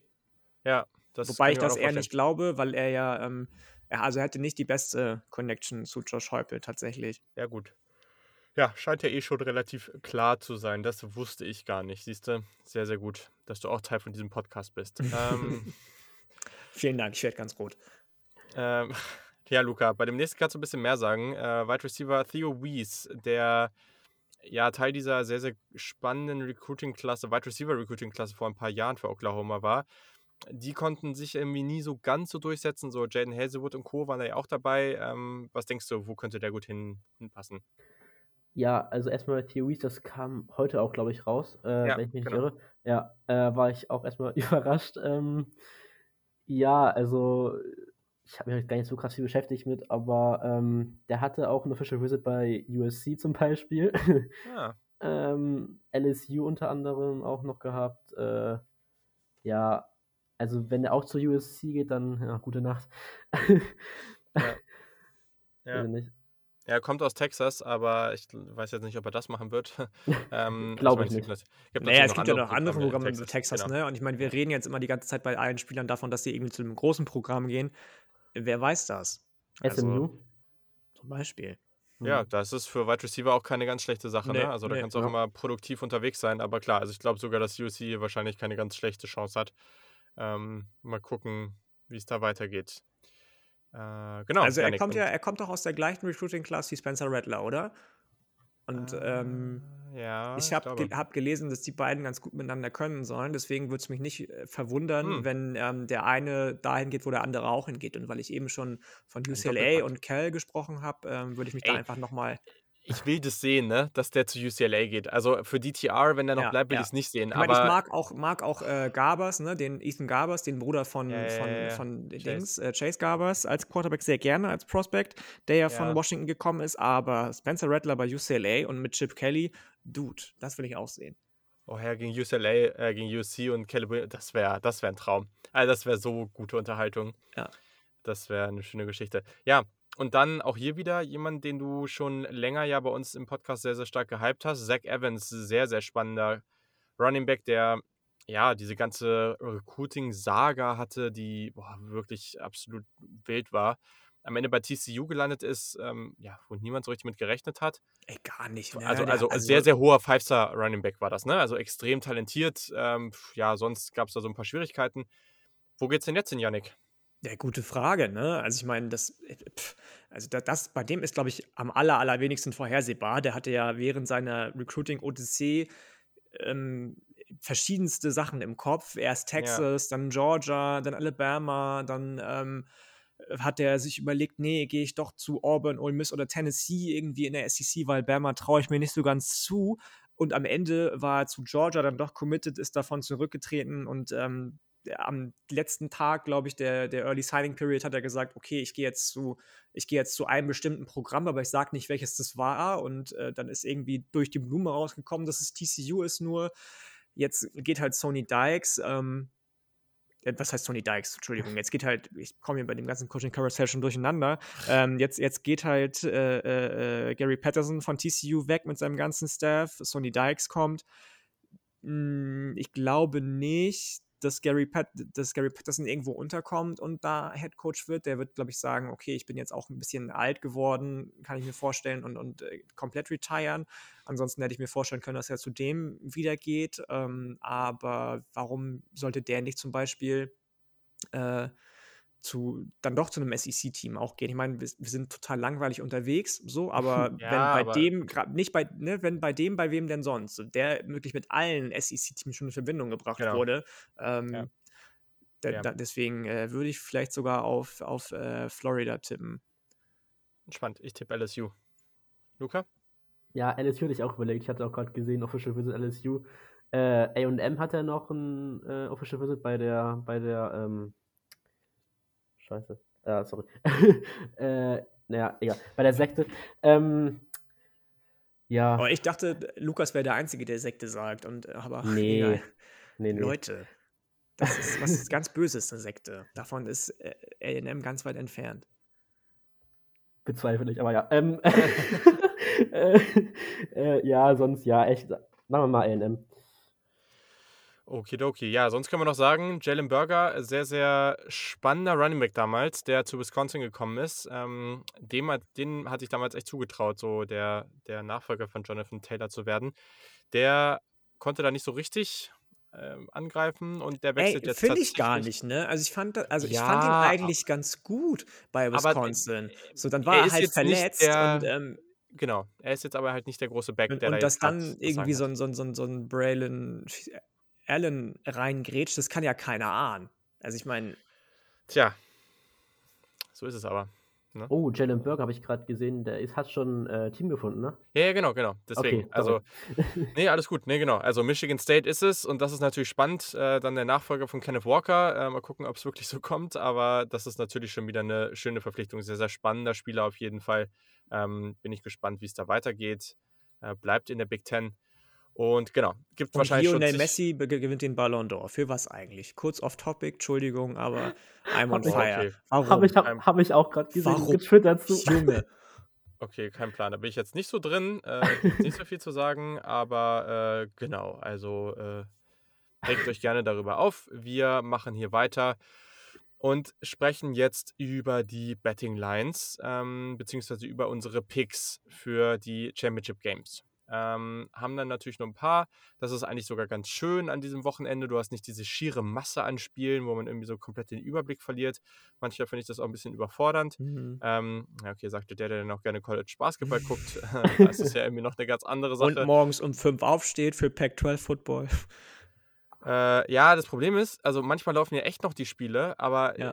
Äh, also dieses Jahr war es dann halt echt so, dass USC dann irgendwie dann immer schon mit 20 hinten lag gefühlt. Also wenn das dann ein spannendes Spiel ist, dann mache ich das ja auch gerne an, aber oftmals sind die Partien dann gar nicht mehr so spannend. Ähm, das, äh, das gute Pac-12 After Dark in den USA oder hier Pac-12 in the Morning. Ähm, aber ja, also ja, mal gucken. Also vielleicht wird das dann, hoff oder hoffentlich wird das dann in den nächsten Jahren besser, aber genau, lass uns da, lass uns da gerne mal reingehen. Ähm, Kann ich mal Ganz kurz, kurz noch? Grätschen? Ja. ich- Nee, ich mach du mal, Luca.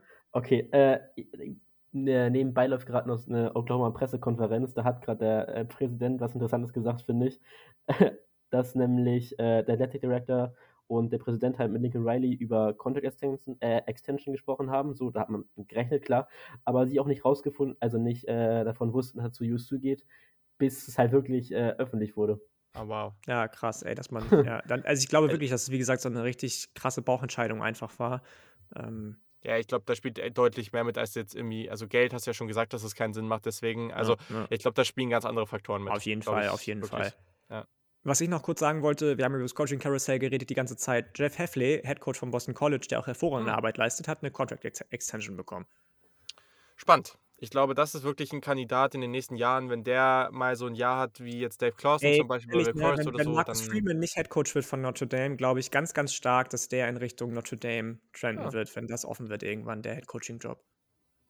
Nur so ein Spannend. Gefühl. You heard it first. Ähm, ja, why not? So, jetzt kommen wir wirklich zu den Picks und wir haben einiges vor uns. Sehr, sehr große Spiele, wichtige Spiele. Das Playoff ist noch überhaupt nicht, steht noch überhaupt nicht fest und es könnte zu Szenarien kommen, die für, ja, weiß ich nicht, also ich meine, bei Georgia sind wir uns, glaube ich, relativ sicher, wenn die verlieren, dann sind die trotzdem drin. Aber was passiert, wenn zum Beispiel Alabama verliert und zwei Niederlagen hat? Nicht nur auf dem Das- Coaching Carousel. Ja, Oh das Gott. wird dann witzig. Also, gehen wir rein. Äh, die Nummer 1 Georgia spielt gegen die Nummer 3 Alabama in Atlanta. Und Georgia ist ein 6-Punkte-Favorit. Und äh, ja, Luca, du darfst gerne mal deine Begründung für deinen Pick hier raushauen. Uff, äh, okay. Ähm, ich habe mich tatsächlich noch gar nicht so viel mit den Championship Games jetzt beschäftigt, äh, aufgrund natürlich von der Oklahoma-Situation gerade. Ähm, ich würde auch tatsächlich mit Georgia gehen, weil wenn, also ich kann mir eigentlich nicht vorstellen, dass Bama mal genauso spielt, wie sie jetzt äh, am Wochenende gespielt hatten gegen Auburn. das, da, da vertraue ich einfach Nick Saban zu sehr, dass er da äh, nicht irgendwas ändert. Aber die O-Line sah halt echt schon sehr, sehr mies aus. Und wenn Georgia dann mit der Defense ankommt, weiß ich nicht. Ähm, ich gehe mit Georgia. Yannick? Ja, ich kann da auch gar nichts anderes zu sagen. Also Georgia hat sich wirklich als Team ohne Schwäche gezeigt diese Saison und Alabama ja. Mal nicht. So, ich möchte gar nicht sagen, dass sie diese Saison SCH Punkt, Punkt, Punkt gespielt haben, um Gottes Willen, aber es war einfach nicht das Niveau, was man gewöhnt ist von Alabama und dass du ja. eben doch es leichter hast, dieses Jahr irgendwelche Schwächen von Alabama aufzudenken. Und das wird Georgia gnadenlos tun, gehe ich ganz fest von aus. Und ja. ähm, deswegen, deswegen gehe ich auch mit Georgia und dann möchte ich wirklich sehen, was passiert. Ob Alabama wirklich als Two-Loss-Team ins Playoff kommt. Ich glaube nicht, ich hoffe nicht ähm, dann ist wirklich die Chance wieder da, auf einmal für eventuell Notre Dame, für eventuell Oklahoma State, falls sie das Championship Game gleich gewinnen, worüber, äh, gewinnen, worüber wir gleich sprechen, oder für wen auch sonst. Ähm, dann müsste Alabama aber theoretisch raus sein. Ich bin gespannt, was du dazu zu sagen hast. Ja, das Gute ist ja, also was heißt Gute, aber dadurch, dass Ohio State jetzt ein, ja, dass Ohio State raus ist, ähm, bin ich eigentlich dafür, dass es die maximale Madness gibt. Ähm, das heißt, du möchtest auch, dass Michigan auch verliert. Äh, gegen Iowa. Kommen wir gleich zu. Ähm, aber genau, also ich glaube aber, ach, das ist schwierig. Ich glaube, dass Alabama hier gut spielen wird. Also das ist ja oft so, dass die extrem starken Teams, die lassen sich davon nicht beeindrucken, aber es gibt halt einfach auch sehr viele gute Teams, die sich so ein bisschen an den Gegner anpassen. Und ich glaube nicht, dass Alabama hier jetzt einfach untergehen wird. Das kann ich mir nicht vorstellen. Ähm, und ich sehe hier auch eine solide Chance, dass Alabama das am Ende gewinnt. Ähm, das schon. Aber ich tippe hier trotzdem auf Georgia. Und zwar, stimmt, wir müssen ja mit der Betting Line, also die müssen ja dann mit äh, mehr als sechs Punkten. Nee, das glaube ich nicht. Ich glaube, sie gewinnen mit drei Punkten Vorsprung. Oh, nee, ich glaube, sie gewinnen mehr. Okay. Okay, ja, dann kommen wir nämlich zur nächsten Partie. Du hast es gerade schon angesprochen. So, jetzt erstmal. Also, Georgia Alabama läuft auf CBS um 22 Uhr am Samstag. Ähm, genau, kommen wir zum Big Ten-Spiel. Wir gehen ein bisschen durcheinander. 2 Uhr nachts auf Fox. Michigan spielt im Lucas Oil Stadium gegen Iowa. Ähm, ja, zwei Teams mit äh, irgendwie hässlichen Gelb und dunklen anderen Tönen. Ähm, und ja, Michigan Iowa macht so wenig aus ihren Jerseys, ne? Nur ja, ganz, ganz, also das ey, halt sorry, die haben so also manchmal haben die echt geile All Blacks getragen. Ich glaube, vor zwei Saisons hatten die so eine richtig coole, nice Sonderedition, die ganz gelb war mit so schwarzen Applikationen, die so ein bisschen aussahen wie diese Eagle, also Adlerflügel, die du ganz oft irgendwie auf irgendwelchen amerikanischen ähm, Military-Uniforms mhm. siehst. Das war nice, aber das Standard-Jersey, was die haben, ne, das ist so hässlich. Das ist, das, das ist, ist Pittsburgh so Steelers. Das ist 1 ja. als Pittsburgh Steelers. Ja, also ja, das, was App State hinbekommt, kriegen die halt überhaupt nicht hin. Gar nicht. Ähm, ja, also Michigan ist ein 10,5 Punkte Favorit, relativ deutlich. Äh, und ich fange gleich mal an. Es ist nicht mal, dass ich das jetzt irgendwie hier. Äh, ja, ich will, ich will jetzt überhaupt nicht salty sein oder irgendwas. Also ich glaub, hoffe, das hat man jetzt schon gemerkt, dass ich äh, jetzt hier überhaupt nicht nachtrete oder sowas. Das wäre aber jetzt schon ein bisschen typisch, wenn man jetzt auf die letzten Jahre guckt für Michigan. Wenn sie jetzt das Ding in Ohio State gewinnen und jetzt hier verlieren und sich dadurch alles ruinieren. Also mhm. Ähm, dieses Jahr, Michigan war überraschend solide und überraschend konstant so durchweg. Und das war, also irgendwann muss da doch mal was kommen. Ähm, also klar, die waren jetzt auch nicht, sind ja auch nicht ungeschlagen durchgegangen, aber sowas passiert, ne? Also das ist man darf immer halt nicht unterschätzen, wie schwer es einfach ist, egal wo du spielst, wie gut du bist, ähm, einfach ungeschlagen zu gehen. Das ist halt einfach fast unmöglich. Ähm, aber ja, ich sage tatsächlich einfach, dass Iowa gewinnt. Uh. Uiuiui. Also, nee, glaube ich nicht. Ich, nee, ich glaube es nicht. Also, gerade wenn man sich angeguckt Dann sind sie safe drin. wenn Iowa gewinnt.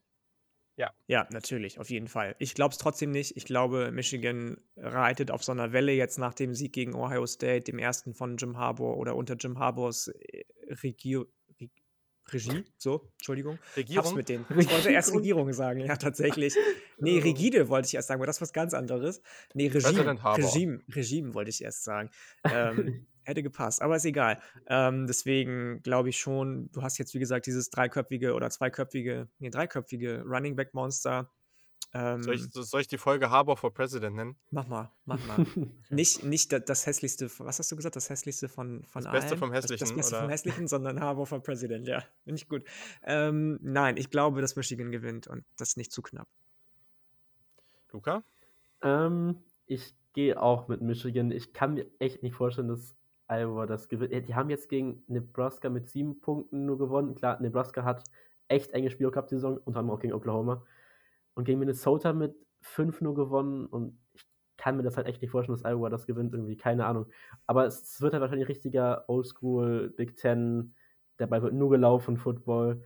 Äh, ja, aber ich, ich, ich gehe mit Michigan. Okay, ja. Wenn ihr eben daneben liegen wollt kann ich auch nichts dafür. So, genau. Machen wir weiter. Äh, ja, ist mal wieder eine richtig lange Folge, Yannick, weißt du? So wo, dafür, wofür wir hier bekannt sind, so, ne? So, ja, ich lieb's jetzt gehört. schon. Also, ich 22.20 Uhr, nicht hier so früh morgens oder so ein Bums, ne? Also, würde ich eigentlich ganz gerne machen, aber naja, ähm, so, dann kommen wir nämlich mal zur Big 12. Die Nummer 7, Oklahoma State, ist ein 6-Punkte-Favorit gegen die Nummer 8, Baylor. Sehr, sehr spannendes Duell und ja, ich finde die Line sogar fast ein bisschen deutlich. Also ich hätte mir fast gedacht, also ich finde es eigentlich eine relativ ausgeglichene Partie. Oder Luca, hast du da eine andere Meinung zu? Ja, also ähm, ich, ich, okay. ich gehe, zuerst sag ich mal, ich gehe mit Baylor. Ähm, mehrere, uh. mehrere Gründe. Erstens, nice. erstens neigen die Pokes dazu, oftmals in letzter Sekunde das komplett sich zu versauen alles. Ähm, das haben manche schon gerechnet, dass das gegen Oklahoma jetzt wieder so ist, weil da zwischenzeitlich halt echt so aussah, ja, Anfang sehr gut gespielt und dann am Ende wieder nichts draus gemacht. Aber ich kann mir halt echt vorstellen, dass Dave Aranda und dass sie, dass sie das wirklich gewinnen. Aber es wird eng. Wird sehr eng. Janik?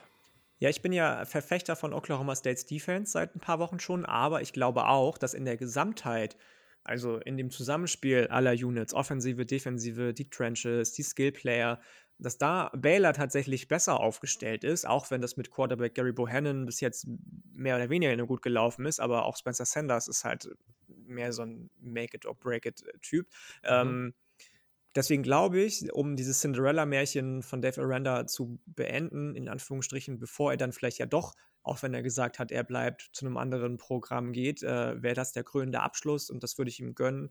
Und nicht nur deswegen gewinnen die Baylor Bears, also ich mach's, sag's da wie Luca, Baylor gewinnt das Ganze, ähm, sondern auch, weil ja, sie einfach die insgesamt bessere, das insgesamt bessere Team sind für mich. Ja, was spannend ist, ist natürlich, dass hier jetzt steht, dass Gary Bohannon ähm, gewisse Probleme irgendwie injury-wise haben könnte. Mhm. Ähm, Jetzt muss ich mal kurz gucken, was ich hier so dazu finde. Ähm, ja, also scheint irgendwie noch nicht so ganz klar zu sein. Ähm, aber auf jeden Fall gab es da ja Probleme. Ne? Also ähm, das könnte ihn natürlich zumindest nochmal beeinflussen. Aber ja, ich habe auch irgendwie so ein Gefühl. Frag, frag mich nicht warum. Äh, ich sage auch, dass Bella gewinnt, aber Bella gewinnt knapp. Auch hier sage ich, dass sie mit drei Punkten gewinnen ähm, und dass das eine sehr knappe Partie wird. So. Das heißt, genau. Oklahoma State ist raus aus dem Playoff-Rennen? Ja. Ja, in dem Fall dann ja. Hm. Ja. Das wäre typisch, also das wäre so typisch, das wäre typisch Pokes, also ja. ja, also ey, stell dir mal vor, irgendwie Michigan fliegt raus, Oklahoma State fliegt raus, so, dann sind auf einmal so. Bama fliegt halt raus, weil sie gegen Georgia verlieren. Ja, nee, da, wenn das passiert, ist Bama automatisch drin. Also, also Bama, oder sagen wir es mal so, wenn Bama knapp verliert, so, wenn Bama sich jetzt hier mit 30 abschießen lässt, dann, okay, dann wird das schwierig. Äh, da, da bin ich auf jeden Fall bei dir. Ähm, aber I don't know. Also, ja, das, ich meine, das wäre wär natürlich krass. So, aber was ist denn, sagen wir, Bama verliert mit 30, wie du gerade gesagt hast, was nicht passieren wird, aber es kann ja passieren, dass Georgia einfach richtig rasiert. Bama verliert mit 30. Alle anderen Spiele, muss ich ganz ehrlich sagen, die ich diese Saison von Bama gesehen habe, die waren bei weitem nicht so dominant wie die letzten Jahre ja. und deswegen fände ich es auch gerechtfertigt, ja. wenn man sagen würde, die wären raus. So, Bama verliert, Michigan verliert, Oklahoma State verliert. Was ist denn, wenn dann der also was ist denn dann mit dem ACC-Champion zum Beispiel? Sehr unrealistisches Szenario gerade, aber what if? Oh, hm. Aber Forest ist ja gerade irgendwie so auf 18 oder wo sind die im, im College Football Player Ranking? AP-Poll sind sie jetzt 18 hoch, ja. Ja, auch auf 18. Das ist halt. Pff. Das weiß also, das Ding ist, ich habe super schwierig. Oder Oregon ne? also, gewinnt dann oder Oregon gewinnt gegen Utah. Ähm, sprechen wir ja auch noch drüber. Lass uns doch weitermachen damit gleich. Oregon gewinnt gegen Utah. Also da, dann zwei, zwei Loss Oregon über zwei Loss Ohio State. Na gut, die haben Championship gewonnen. Ja, ja. Ja, vor allem hat Oregon gegen Ohio State gewonnen. Ja, also okay, das, das, war's, das äh, war's wieder komplett. Ich habe gerade auch schon gedacht, so, ja, okay, also jetzt hier von den Rankings her, ne, wenn Michigan verliert und Alabama verliert und Oklahoma State verliert, so, ne, dann auf einmal. Aber das ist halt fast unmöglich, weil Michigan hat dann zwei Niederlagen wie Ohio State und äh, hat gegen Ohio State gewonnen. Ähm, plus das gleiche gilt eigentlich auch für Oregon, je nachdem. Also wenn Oregon verliert, dann ist ja was anderes. Aber das zeigt das wieder. Also es kann jetzt hier wirklich zu kompletten Madness werden, das ganze Ding. Also es kann richtig, richtig verrückt werden, wo auf einmal die wildesten Teams dann wieder irgendwie in Consideration kommen. Ähm, ja, darauf hoffe ich. Das möchte ich sehen. genau, so. Ähm, gehen wir mal weiter ein Team, bei dem wir, glaube ich, alle hoffen, dass das jetzt nicht passiert, außer Yannick, der Houston ja eigentlich ganz gerne mag. Ähm, Nummer 24 Houston spielt bei der Nummer 4 Cincinnati. Cincinnati ist ein 10,5 Punkte Favorit und ich sage, dass Cincinnati das Ding mit 30 macht. Ich mag die nicht ganz gerne. Ich glaube, dass die abgehen können in der Big 12. So, ich bin ja, mag ja im Gegenteil, okay. ich mag ja SMU. Houston immer. Ähm, ich denke immer. Warum auch immer. Nee, ich mag SMU. Ich glaube nur, dass das ist ja der krasseste Kontrast überhaupt. So, ich mag ich, also was heißt, ich mag die nicht, aber ich glaube halt, dass die krass abgehen können in der Big 12 mit den Ressourcen, mit der Riesenstadt und also das ist ein anderes, was anderes, finde ich. Ähm, ich glaube auch, dass Cincinnati gewinnt. Gar keine Frage. Ich mag da, was der Quarterback macht, gerade bei, bei Houston. Ich liebe den Cornerback, Schrägstrich, Returner, Marcus Jones, der ist ein absolutes Tier, aber ich glaube auch, dass Cincinnati das sich nicht nehmen lässt. Ja, okay. Gehe ich, geh ich mit. Luca geht mit. Okay. Ja, schöne Sache. Da sind wir uns einig, also wird es nicht so passieren. ähm, ja, dann äh, gehen wir kurz in die ACC. Das könnte sogar, also auch hier wieder zwei Teams, die sehr, sehr nah aneinander gerankt sind, ähm, könnte unterhaltsam werden. Die Nummer 17 Pittsburgh mit Kenny Pickett ist ein Drei-Punkte-Favorit gegen die Nummer 18 Wake Forest. Und boah, ich weiß nicht, was ich tippen soll. Ist ja also sogar noch wahrscheinlicher dann, dass Pittsburgh ins College Football Player vielleicht kommt als Wake Forest, wenn die gewinnen, wenn sie eh schon einen Platz im AP-Poll vorne sind. Ich meine, der ist egal, ist ja, aber ja, ja, ist ja, Latten. Ja, ja, ist ja ähm, Latz. Ich muss mal gucken, wo Pittsburgh hier im Playoff-Ranking steht. Ja, aber auch an 17 und äh, Wake Forest an 18. Ja, ist witzig, ist sehr, sehr interessant. Ähm, aber das könnte halt echt so ein krankes Shootout werden. Ne? Das könnte so ein 57, 53 werden, würde ich nicht so unrealistisch finden. Ja, ich gehe mit Sam Hartman und Wake Forest. Ich glaube, äh, der macht das. Nee, ich sag, Pitt gewinnt. Jordan Addison und Kenny Pickett haben einfach so eine krasse ja, Connection. Natürlich, ähm, natürlich. Hallo, 17 Touchdowns diese Saison schon. Ist ja okay. 17. Das macht, ja, das macht Trevin Henderson einfach als Vier mehr als alle anderen. Ja, Luca? ja, ich glaube, ich, glaub, ich gehe auch mit Pitt und Kenny Pickett tatsächlich. Ich war am Anfang auch nicht so Kenny Pickett-Believer, aber mittlerweile doch schon. Ich, auch nicht. Der hat sich halt krass, der hat sich halt krass verbessert nochmal in der mhm. Saison jetzt. Der, der letzte mhm. Saison kannst du Lilian fragen, bin ich regelmäßig, bin ich, ich bin fast ausgerastet, was der teilweise gespielt hat unter ja. Pat Dusi. Deswegen frage ich mich auch, wo kommt das her auf einmal, dass der so krass spielt gerade. Ähm, ich fast so drüber aufgeregt wie über Jared Digi jetzt die ganze Schlimm, Zeit. oder? Ja, ja, ja, ist wirklich so. Ähm, nee, ich gehe mit Pitt. Addison übrigens ich, auch erst Sophomore. Nee, mit Travian Henderson als Freshman kommst. Okay. So, dann haben wir noch in der Pac-12 die Nummer 11 Oregon. Achso, stimmt, ich muss hier ja noch die, die Zeiten dazu sagen. Ich vergesse das die ganze Zeit. ähm, also, warte mal, ganz kurz. Äh, Baylor, Oklahoma State um 18 Uhr auf ABC. Also dürfte auch das Spiel sein, was hier im Free TV zu sehen ist. Ja, dürfte auch unterhaltsam werden, warum nicht?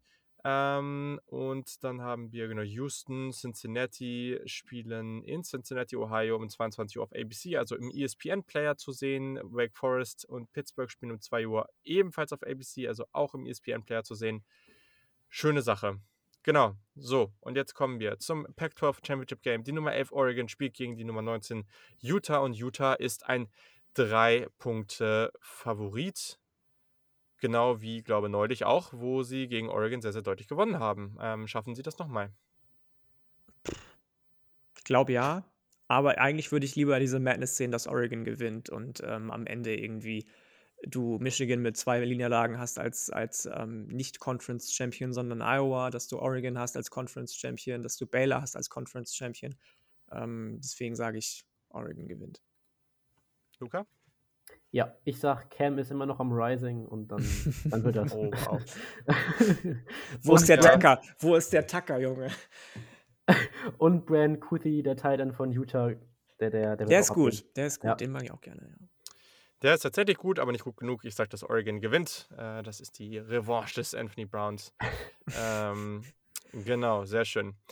Und ja, dann noch äh, drei Partien zum Abschluss, ganz schnell. Ähm, Utah State, die ein sehr, sehr gutes Jahr hatten und dem First-Year-Head-Coach ähm, bei der Nummer 21 San Diego State.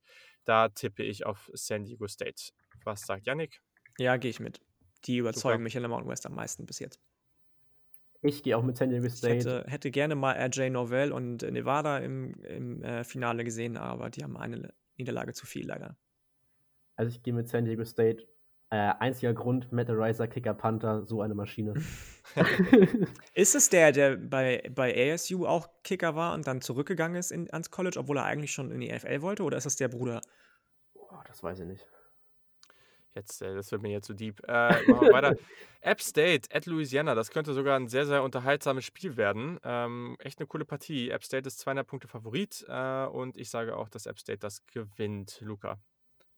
Äh, ja, dahin ich viel zu auch App State, macht das. Weißt du, weißt du noch, ob ich vor der Saison auf App State oder Louisiana als Conference Das ist Champion eine gute getippt habe? Frage. Ich glaube fast App State. Ich glaube, du glaube warst auch App State. äh, relativ hoch und ich, Ich, habe war, ich war hoch auf Louisiana, aber ich war höher auf App State, nämlich auch auf Chase Bryce, dass der endlich Ja, mal seinen genau. Durchbruch schafft bei dem Team. Und Coastal war bei mir unter Ferner liefen, obwohl die natürlich keine schlechte Saison gespielt haben.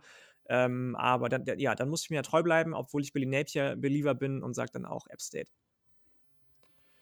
Spannend, spannend. Ähm, ja, jetzt wollte ich eigentlich noch mal kurz gucken hier, wie das, äh, wie das ja aussieht. Wenn man jetzt mal so auf die Saison von, äh, von Chase Bryce guckt. Das mache ich jetzt.